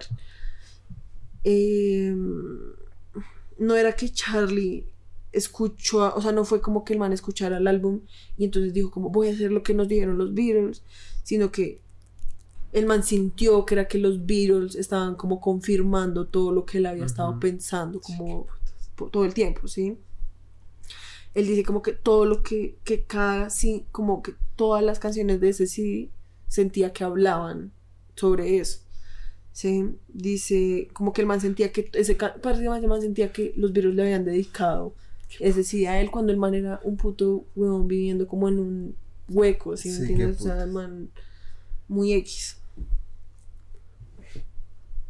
Él dice que la canción Helter Skelter, el man la interpretó como si significara que todos los negros iban a surgir y que todos los blancos iban a Caer. caer. Sin embargo, O sea, mató un poco de blancos. Muy X. Sí, o sea, Eso no tiene eso es lo que no tiene nada de sentido. No o sea, es muy serio, X. Nada de sentido. O sea, por eso te digo, o sea, man, yo siento que tenía como un montón como de mierdas en su cabeza porque el man estaba Sí, re loco y entonces no sabía cómo. Sí. Sí, el man lo que tenía era el resto de parla. O sea, el man Ajá. tenía el resto de parla y por eso logró que esa gente em, hiciera todo lo que, pr- prácticamente todo el trabajo sucio. Total. Mm, porque además el man decía que la guerra iba a comenzar con el verano del 1969. O sea, el man decía como esto es algo que va a pasar ya. O sea, como esto va a pasar ya, ya, ya. Y, X. Sí, o sea, como que el man, porque los manes entonces empezaron a trabajar en el álbum para intentar como, re- como reclutar resto de gente Sí, para que se unieran al culto. Y como el álbum se demoraba, el man se la pasaba diciendo como, Helter Skelter va a pasar, Helter Skelter va a pasar, ya va a pasar, ya va a pasar. Y el man entonces ahí es cuando le ordena a esos manes que hagan los asesinatos, ya que dice que es como, es momento para el Helter Skelter. Sí, que, que es la verdad. Se me sincero, está. Sí, o sea, el man en serio estaba muy X porque además el man tenía el resto como una, ¿cómo se dice? Como una fijación también con la policía, o sea, el man, no sé, es una mierda muy, o sea, el man en serio tuvo que hacer resto como de, de saltos lógicos como para Sí, hacer que todo, además lo que te digo, o sea, es que yo siento que el solo hecho de que el man haya sentido que en serio los Beatles le dedicaron esa canción a él, ya el man, o sea, el man ya estaba refrito, Sí. o sea, refrito. Y el hecho de que toda esa gente en serio le haya creído, Pues también están refri. también es como re que putas. Y pues acá en la página de Wikipedia, pues para los que quieran como... Además porque no son solo canciones de el White Album, o sea, ahí está Blue Jay Way, también está Sí. incluida como dentro de sus eh, cositos, eh, o sea, el man en serio está muy... Obviamente Piggies, Piggies obviamente lo tomó resto. Entonces, pues, y pues el man también hizo como toda una eh, interpretación del el libro de las revelaciones de, Sí. o sea, de la Biblia. O sea, en serio, el man estaba muy, Frito. muy frito, en serio. Ya se murió, ¿cierto? No, creo que no. Creo que lo iban a liberar, ¿no? No Ah, sé. en fin. Bueno, sí, el hecho. Volviendo a la película. Sí. em, Eh, nada, nada, pues es que yo quería hablar de eso porque pues siento que obviamente es, se supone que es como el punto esencial de la película, ¿sí? Que pues ese también es el tema, ¿no? Como que la película tiene como los, todos esos como vertientes, Esas como que sí. habla como de Brad Pitt y habla como de cómo era ser un doble en esa época sí. y habla de que entonces el western prácticamente se está muriendo, entonces a este man le toca como irse hasta a Europa para poder seguir siendo actor Ajá. y al mismo tiempo también habla de Sharon Tate, o sea, como que y al final como que nada cuaja, porque Sí, lo que te digo, o sea, lo que tú decías es verdad, o sea, como que muestran las escenas como de el man grabando, como. Sus películas y eso es como re áspero, como que muestran ese, ese western que el man está grabando, es como ok, ok, áspero, pero entonces eso al final no cuaja. Eh, Brad Pitt tampoco cuaja. Sí, porque Brad Pitt al final nunca hace nada. Solo pues, mata a la solo gente al matas final. como a los manes y es como, al final eso lo usan, es como para decir como, "Pf, el man era re buen amigo, el man era re áspero. Sí, Shannon Tate a mí también se me hace que es re resto como un extra, como Uy, que sí. el man lo usa, resto es como un accesorio ahí, como, Sí, total. como también para apelar como al morbo tal vez, como acerca de la historia de Sharon Tate y Sí, eso, total. porque la vieja, lo, creo que yo también lo había dicho las pasadas, como la vieja la pinta, pues, yo sí había escuchado que pues la vieja sí era así como reclots, como dicen ahí, que es como retorbe, como que era así, como revive en una nube y como todo eso. Pero pues a la vieja en serio la, pues la muestra como, o sea, la muestra como cuando se cuadra con Polanski, la muestran en esa fiesta, ya que además, cuadrada. sí, ahí ya están como casados. Sí. Y además habla como de que la vieja como que termina con este man y después vuelve con otro y que es como, ah, real, la vieja le importa un culo en últimas ella lo único que quiere es como ser famosa. Ajá. Esa es como una escena. Después la muestran como 80 años en el cine. 80 años en el cine, que además en serio dura como 80 años Liter- en dura el como puto cine. la mitad de la película en el puto cine. Que además esa escena yo siento que es una de las escenas más confusas porque, a ver, lo que decíamos, eh, Margot Robbie no se parece a Sharon Tate. Sí, no. O sea, te lo juro que la primera vez que yo me vi esa escena, que la vieja llega al cine y se queda mirando como los pósters y a menos de que uno se sepa como toda la filmografía de Sharon Tate, Ajá. yo obviamente no iba a reconocer como que la vieja estaba viendo su puto póster. Yo la verdad pensé como la vieja, ok, la vieja está llegando al cine, quiero ver una película. Y después es como, re- ay, es que yo estoy en esa película. Se lo, te lo juro que yo pensé que la vieja es como, la vieja se está haciendo pasar para que no tenga que pagar por el puto tiquete. Y es, ahora que me la vi es como, ok, la, la vieja sí se supone que actúa ahí. Y después uno ve la película y sí, o sea, la que sale en la película sí es, sí es Sharon Tate. Pero la vieja no se parece nada. Y como que toda esa interacción, como de que la vieja le dice como, ¿qué? Tú actúas en esta película, como que a la vieja no la reconocen, como que también la muestran ahí como re queriendo como es como eso de tú no sabes quién soy yo como No, y como que, no sé, es como todas las escenas de ella como que son re innecesarias para la trama. es re innecesario Solo es puro contexto de como que ella la e- ella es como la que en la verdad en la vida real la mataron y ya, o sea, nada más. O sea, en serio Mm. no es, o sea, no Sí, o es yo- nada importante para la trama. Lo hubieran podido, o sea, sí- o sea, incluso hubieran podido nunca mostrar a Sharon Tate, mostrar más a Charles, a Charles Manson. Eso hubiera sido podido ser mucho más interesante. Sí, obviamente sí lo que tú dices, como que querían, no querían darle protagonismo a Charles Manson y darle más protagonismo a las víctimas y ah, pero pues la verdad termina siendo como cero interesante, o sea, cero como importante en la trama, no sé, y en la trama, cuando digo la trama ni siquiera sé a qué me refiero porque no sé Ni- sí, o sea, si eso la cuál trama qué es, o sea, la trama es como un actor fallido o eh, la trama es como eh, como un actor fallido, como termina como eh, por un golpe de suerte como termina volviéndose entonces amigo de Polanski Sí, o sea, como, y, y como salvando a, a Sharon Tate. sí o como sea, como un man que es como un perdedor por así decirlo está en el camino a volverse un perdedor pues termina como salvando Sí. a la historia más trágica de Hollywood Sí, ¿sí me exacto, entiendes? es exacto. como Sí, no sé. Y me acabo de dar cuenta que tal vez. ¿Tú te acuerdas como el diálogo que él mantiene con Al Pacino? Que Al Pacino le dice como tú eres el malo. Y porque eres el malo, vas a estar en el declive. Ajá. Entonces tal vez ese es el chiste, como que Sí, al, final, al imagino. final el man se vuelve el bueno y por eso es que entonces sí, no termina sé. como con suerte. O sea, eso es muy X. Sí, no, no sé. sé. O sea, no sé. La Pues si película, la quieres, verdad, es como. Leamos acá sobre como sobre el porque acá es lo que leí un poquito sobre los personajes es que parece que ese personaje de Rick Dalton, o sea, el de Leonardo DiCaprio, Sí, estaba basado en Steve McQueen. ok, O sea, en un personaje que Steve McQueen hizo en una serie que se llamaba Wanted Dead or Alive. ok. Y que la relación que él se mantenía con Brad Pitt, o sea, con Cliff Booth, estaba basada en Burt Reynolds, que había sido como el doble de, o sea, de toda la vida de Hal Needham, que supongo que también era un man así re famoso, re Ok, ok. gonorrea. Mm, Sí, no sé. Pero es, leamos más como sobre por qué, sobre como Sí, el proceso de, Tarantino, sí. escritura. Entonces dice, lo que se volvería después el screenplay, Sí.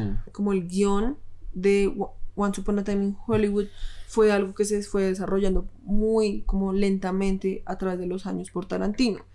Aun cuando él sabía que quería hacer un trabajo como que se llamara Once Upon a Time in Hollywood, que, que quería que evocara como un cuento de hadas, como emplazado como en los 60 de Hollywood. Él se refería a ese proyecto como su magnus opus y como su obra maestra, ¿sí? Sí. Para nada. Eh, Para nada, papi. por los primeros cinco años en los que el man está trabajando, era como que fue una novela. O sea, el man empezó haciendo como una novela. Ok. O sea, el man escribió una novela, eh, lo cual él consideraba como una, Exploración. como una exploración hacia la historia que él de verdad quería contar, aun cuando él todavía no se había decidido como qué exactamente quería Sí. que fuera lo que saliera en pantalla. Bueno, después dice Tarantino descubrió como el centro, como lo, el centro, sí, el man descubrió como el centro del trabajo, como a- hace como 10 años Hace, hace, Hace 10 años, estoy acá retrabada. Hace 10 años, mientras grababa una película con un actor que había estado trabajando como mucho Doble. tanto, mucho tiempo como junto al mismo eh, doble. Sí, o sea, es que acá dice que o sea, el man Mucho estaba grabando tanto. una película con un actor que había estado trabajando con el mismo doble de acción por muchos años. ya, ya, ya, ya, ya.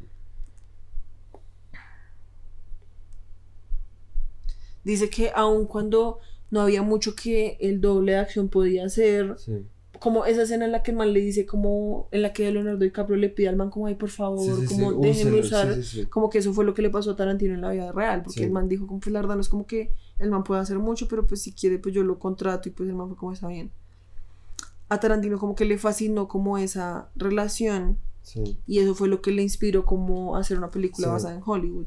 Sí, después dice que Tarantino creó como a Cliff Booth y le ha creado como una backstory como súper gonorrea al inicio. Después creó como a Rick Dalton para que pues Cliff Booth fuera como su doble. Después dijo que el man decidió que fueran como los vecinos de Sharon Tate. En el, sí, o sea, como el man iba como decidiendo cosas de propósito. El man Sí. empezó con Cliff Booth, después entonces se, se imaginó a Rick Dalton y después dijo como, ok, pongamos que estos manes fueran los vecinos de Sharon Tate. Y que dice que Después man- dice que lo primero que se que se desarrolló fue como el final Sí. y como que empezó de ahí, o sea, como atrás. empezó ahí, empezó como a, a construir la historia. Y, y esta fue la primera vez que el man hizo como una película de esa manera, como que nunca ha empezado por el final. Y dice que el man estaba, quiso utilizar las escenas de acción por medio de lo que el actor hacía en sus películas. Lo cual me parece como un poco perezoso, la verdad. Y mm, nada, y pues como que el man escribió como episodios hipotéticos de cómo sería el programa Bounty Law.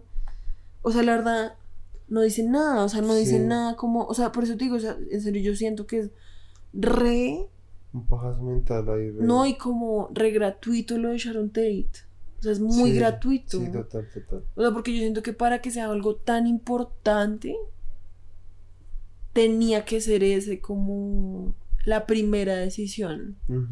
Si me entiendes, no como algo alterno. Como que vino- sí, exacto. Porque siento que es como, o sea, en últimas es re, lo que te decía, como re gratuito, como, ah, pues voy a hacer que sea Sharon Tate porque esa historia obviamente sería re, uff, como Sharon Tate, el Sí. asesinato, quedaría Tarantino con el asesinato de Sharon Tate. Y en últimas es como re, el man lo metió, fue como solo porque sí, ya, o sea, muy Sí. X.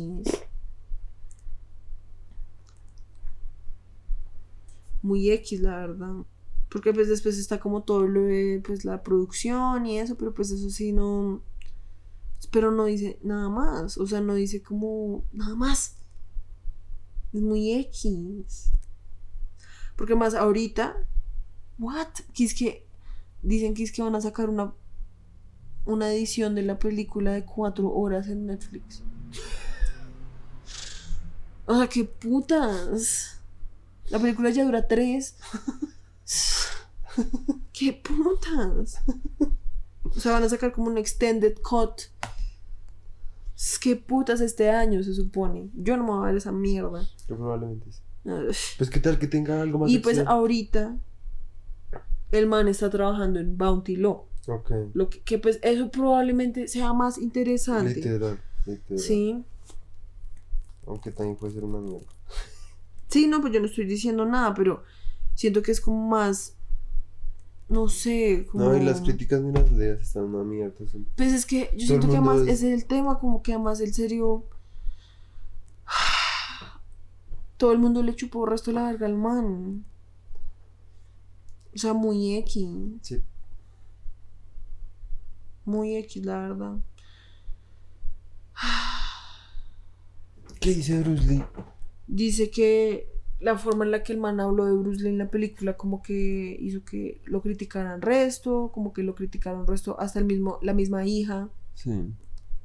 Dice que no le parece como correcto como la forma que lo ponen como un arrogante ahí que está lleno como de aire caliente en su cabeza.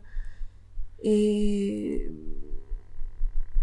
dice que dice a- una vieja llamada un, o un man creo que se llama Karim Abdul Jabbar el cual había sido entrenado por Bruce Lee Sí. dice como, claro, Tarantino tiene como todo el derecho artístico como de poner a Bruce Lee como se le dé la gana, pero me parece repaila que lo haya muestrado de una forma como tan X y como tan racista. Eh, dice que hasta el mismo man que actuó de Sí, Bruce Lee en la tuvo- película fue como, se- como que tuvo conflictos porque el man fue como, re, pues Bruce Lee para mí era como un dios. Yo sé que pues obviamente el man no era como tan... Porque Bruce Lee yo he escuchado que el man era un mal parido, ¿sí? Dice como que pues, obviamente Bruce Lee no era como que fuera como súper fan como sí. con los stuntmen, sí, como con los dobles de acción. En realidad como que no los respetaba. Eh, después dice como que también dice como Tarantino ama a Bruce Lee, como que lo adora. Ya. Ya. Ya, o sea, no dice nada más. Sí.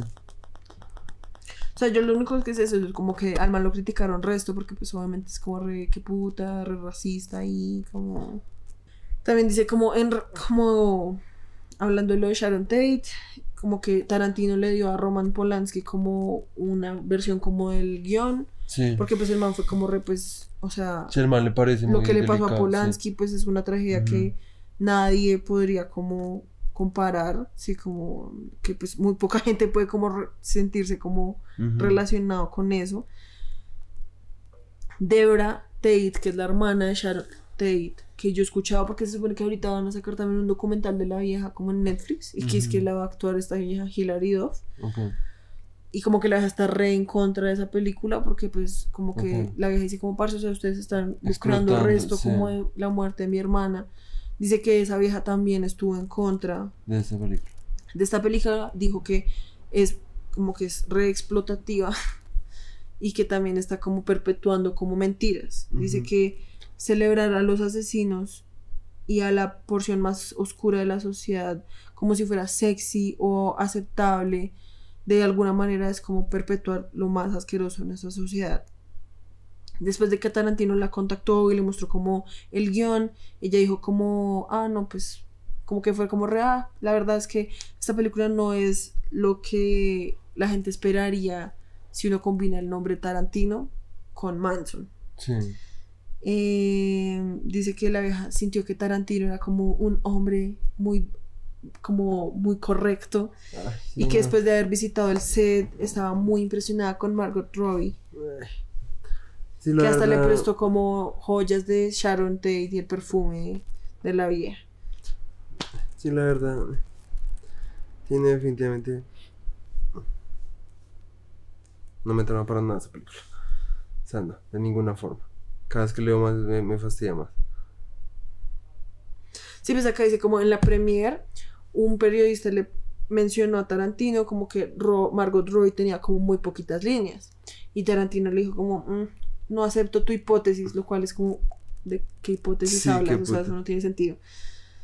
Después dice Margot Robbie dijo, yo siento que los momentos en pantalla lo que hacen es mostrar como esos lados maravillosos de Sharon Tate, los cuales se podían mostrar sin que ella hablara. ¿Qué Tarantino putas? dijo, ¿Qué yo siento que sería como, yo siento, yo pensé que sería como, eh, como muy touching, como muy Eh, conmovedor. conmovedor, como, y al mismo tiempo como triste y melancólico, como eh, pasar un pequeño momento con Sharon Tate, Muy como X, solo X. con ella existiendo. O sea que, por eso te digo, es re gratuito. O sea, yo Sí. siento que el man es, es muy X, porque, o sea, pues hay resto de, no sé, actores de esa época que, pues, obviamente son re legendarios y que no tenía que ser Sharon Tate. ¿Sí me entiendes? O sea, Sí, podía haber sí. sido cualquiera. ¿Sabes y que si iba a coger ese tema, pues llévelo hasta su última expresión, como lo hizo con Hitler? Es así, breve. Porque con Hitler sí no tuvo problema, como, o sea, porque tenía que tener, como ir en puntillas con este tema y con el, el holocausto, no, si me entiendes? Porque a Hitler sí lo pudo como balear en la puta cara, como una gonorrea, y con Charlie, Ma- Cha- Charles Manson no. Si me entiendes? ¿Cuál es la diferencia? O sea, me- a mí me sigue pareciendo mucho más paila el holocausto, o sea, por más de que obviamente esto es una, esto es una tragedia y repaila que hayan matado a una mujer embarazada, etcétera. Quién sabe cuántas mujeres embarazadas lo mató Hitler, Sí, o con cuántos bebés no experimentó los nazis, ¿sí me entiendes? Sí, no, O o sea, sea, entonces, es- ¿qué por eso te digo, putas? en serio, O sea, yo con- que solo se puede como deri- o sea, llegar a la conclusión de que es una mierda muy gratuita, o sea, como que Sí. el man dijo como, sí, pues pongamos que sea Sharon Tate y ya, o sea, como, yo creo que me puso, a ver, como íconos de los setentas, No, pues el man empezó a hacer una 60s. película de Hollywood. Eh, no, entonces empezó, me gusta el western, el western, me gusta el western de los 50 estoy pensando en eso. Eh, estoy pensando en los dobles. Los dobles actuaban en los western de los 60 Y en los 60 ¿qué pasó? Char- Charles la, la- la muerte de Sharon Tate, Sí, sí, o sea, y puede que Sharon, y Sharon Tate era amiga de eh, Steve McQueen. Entonces ahí tengo, ya, es un man que está fracasando en los westerns y salva a Sharon Tate de Charles Manson. Eh, Sí, qué culada la Sí, la verdad ya. Ni siquiera quiero hablar más de esa mierda. Ya me sabe culo. O sea, cada vez que, cada vez que leo más de todo lo que el man digo, ay, qué mierda, o sea, me sabe culo. La verdad, fuck. you. Que Sí, pero la joda esa verdad siento que... Ah, y otra cosa que yo... Yo creo que ya para cerrar, porque pues siento que ya... Sí, ya. no. Y es como, yo no me había dado cuenta la primera vez, pero esta segunda vez sí me resto cuenta y como que hasta me molestó. Fue como esas escenas Ah, donde hay como insinuaciones sexuales, Ah, como sí. re innecesarias. A ver, me explico. Está, obviamente no pueden faltar los pies. los pies de Tarantino. Sí, o sea, es como, como te dije a ti, o sea, la última película de Tarantino van a ser como solo pies. Literal. O sea, solo van a ser como pies, pies, pies por todo. O sea, re X. Se va a llamar la pecueca. La pecueca sangrienta. Cállate. Pero, o sea, ya eso de por sí es como, ya uno lo ve y uno Sí, para los "Re, que no saben de qué Tarantino". estamos hablando, él mantiene un fetiche con los pies. Y siempre en todas las películas, por eso es que hay como Muestra el resto de pies. pies. Sobre todo los de las viejas. Sí, Porque no, los de pues los solo manes- la de las viejas, sí, porque, porque- pues obviamente el man no tiene fetiche con los pies de los manes. Sí. Entonces, por un lado eso, pero pues obviamente eso no es tan explícito porque pues yo no tengo fetiche con los pies. Cada Sí. Vez que aparece eso, a veces uno hasta ni se da cuenta. Ajá. Obviamente ahora como uno sabe que el man tiene el fetiche, por eso es que uno es como, re, ay, Sí. pillo, pillo, te veo tus pies. ¿Sí? Y entonces toda la película era como pies, pies, pies, pies, pies, pies, pies, pies. Por un lado eso. Porque además la escena, digamos, en la que Sharon Tate está en el cine. ¿Cuál es la necesidad que el man se- la vieja se, se quede descalza Sí. y ponga los pies como en la silla? Sí, que O sea, eso no tiene nada de sentido. O sea, eso es como re gratuito. O sea, también es como, el man fue como, ¿saben qué sería mejor? que Ver ponga- los pies de Mar- Margot Sí, qué putas. Sí, como, qué putas. Además, por más de que yo no tengo fetiche con los pies, o sea, si digamos yo hubiera sido Margot Robbie, yo lo hubiera hecho, porque pues yo hubiera sido como, pues sí, o sea, es parte del puto trabajo. Pero pues yo hubiera sido re, qué putas este man ahí, Sí. como, ¿qué, ¿por qué putas quiero ver mis putos pies? O sea, no tiene nada de sentido en esta escena. Sí. Porque digamos, en la escena en la que está la vieja hippie en el carro de mm, Brad Pitt, que también le hacen resto de énfasis en sus pies, ahí tiene más sentido, porque pues a la vieja la muestran siempre descalza y pues la vieja es así re hippie, está como ahí como toda sensual.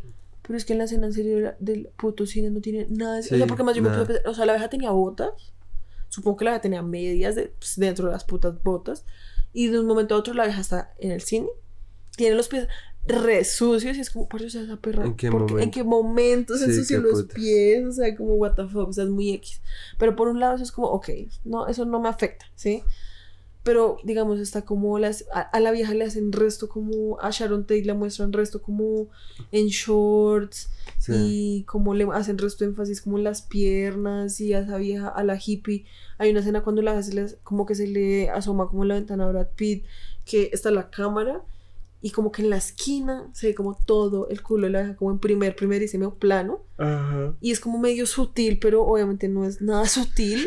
Y es como, no entiendo como cuál es el propósito de eso, porque además, o sea, si uno ve como todas las otras películas de Tarantino, eso no pasa, o sea, lo que tú decías, en- obviamente en las películas sí hay como una sensualidad y hay como una referencia que, digamos, en Pulp Fiction, obviamente está resto, como esa tensión sexual entre Uma Thurman y John Travolta, Ujú. Pero no es necesario que Uma Thurman se agache y muestre su culo ahí, como, Sí, si me entiendes, eso se me hace re X, porque es como... O sea, man ya re senil ahí, como queriendo ver como pies y culos a toda hora, Sí, no sé, muy X. Sí, literal. Muy X, la verdad. O sea, siento que esta película en serio.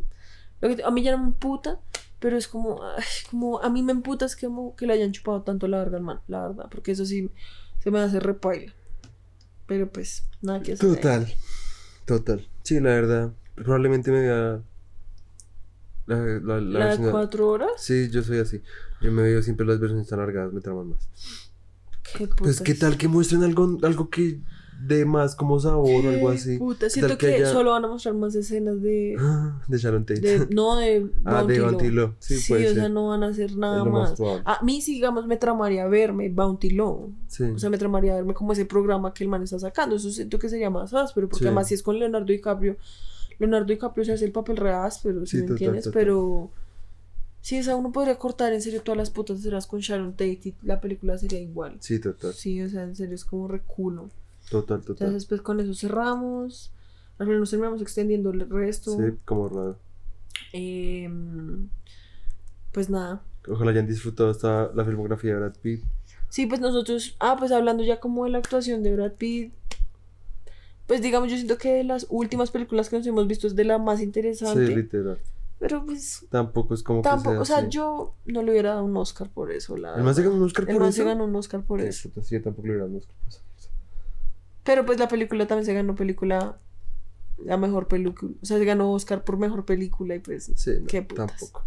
Entonces, yo siento que no es de los como papeles de Brad Pitt como que se merecía un Oscar, pero Sí, pues, no. nada que hacer ahí. Porque después es buena, o sea, yo no estoy diciendo que no sea buena, o sea, es re carismática y como que es como re, no sé, es áspera, pero pues tampoco es como, uff, qué rey Brad Pitt, o sea, sí. Y sí, pues la actuación es bien, es pasable, es Sí. pasable. Em, y ya, Sí. entonces, pues con esto terminamos. Brad Pitt, ya hicimos, hicimos nuestra parte del contrato. Eh, para que completes tu parte del contrato, tienes que venir a una entrevista con nosotros. Hasta acá, hasta Bogotá. Tienes que venir acá al cuarto del terremoto. No puedes quejarte de las condiciones en las que está. Ay, Luis, es como si se lo hubieran un puto hueco. Esto parece la casa de los Manson. Ahí, Ay, güera, cállate. cállate en serio. ahí está un ratón ahí en la esquina. Así. Si hubiera un rato en la esquina, yo No estarías tú acá. no estaría para nada. Dormiría con mi hermano. Entonces, pues nada, esperemos que les haya gustado y como dijimos, el próximo episodio no va a ser de una vez sobre el western, porque obviamente es un tema Bien que requiere denso. mucho más investigación Sí. y preparación para darles como un, Un buen contenido. un buen, pues un buen contenido, porque pues obviamente a nosotros también nos interesa. Ajá. Siento que es pues un tema áspero, precisamente por lo que decíamos de que pues el western no es solo como películas de vaqueros, Exacto. sino que en realidad se volvió como una forma Una estructura, una estructura dramática, narra- narrativa, narrativa, narrativa, ¿sí entiendes? sí. Es más como un tema de... Por eso es que hay westerns de todo tipo, ¿sí? Y pues que nos interesa también porque pues los temas que tocan pues siento que Aplican para nuestra aplican época hoy en día. exacto como sí, Actual, De- ya sí. ya ya ahondaremos más en eso Exacto, pero entonces, como es algo que requiere mucha más investigación y pues además también para darles un pequeño como abrebocas, Ah, estamos... em, queremos, cuando empecemos a hablar del, del western, volver el podcast también visual. O sea, vamos a subir el podcast tanto en YouTube como en Spotify como en Spotify. O sea, si quieren seguir escuchando a nosotros hablar pura mierda en Spotify. Pero en YouTube vamos a subir como la versión con video para que puedan ver los clips de las películas o lo que sea. Entonces, eso obviamente nos va a tomar un poco de tiempo porque pues toca solucionar el tema de los micrófonos, las cámaras, el set, etcétera todo para que obviamente sea un poquito más profesional. sí Entonces, el próximo episodio no va a ser sobre el western. Probablemente los próximos dos o tres episodios no vayan a ser sobre el western, pero pues Ajá. obviamente seguiremos viniendo acá todas las semanas. Em, si te dice dos cada semana todos los martes en Spotify por ahora. Hasta próximo aviso. Y Sí. pues nada, muchas gracias por escuchar. que Ya, descansen la verdad me duele hasta la garganta estar hablando. literal Entonces, y pues, pues nada, que duerman. que duerman Que duerman mis, mis chiquitos. qué putas eso no muy perturbador A dormir. qué putas hasta luego que descansen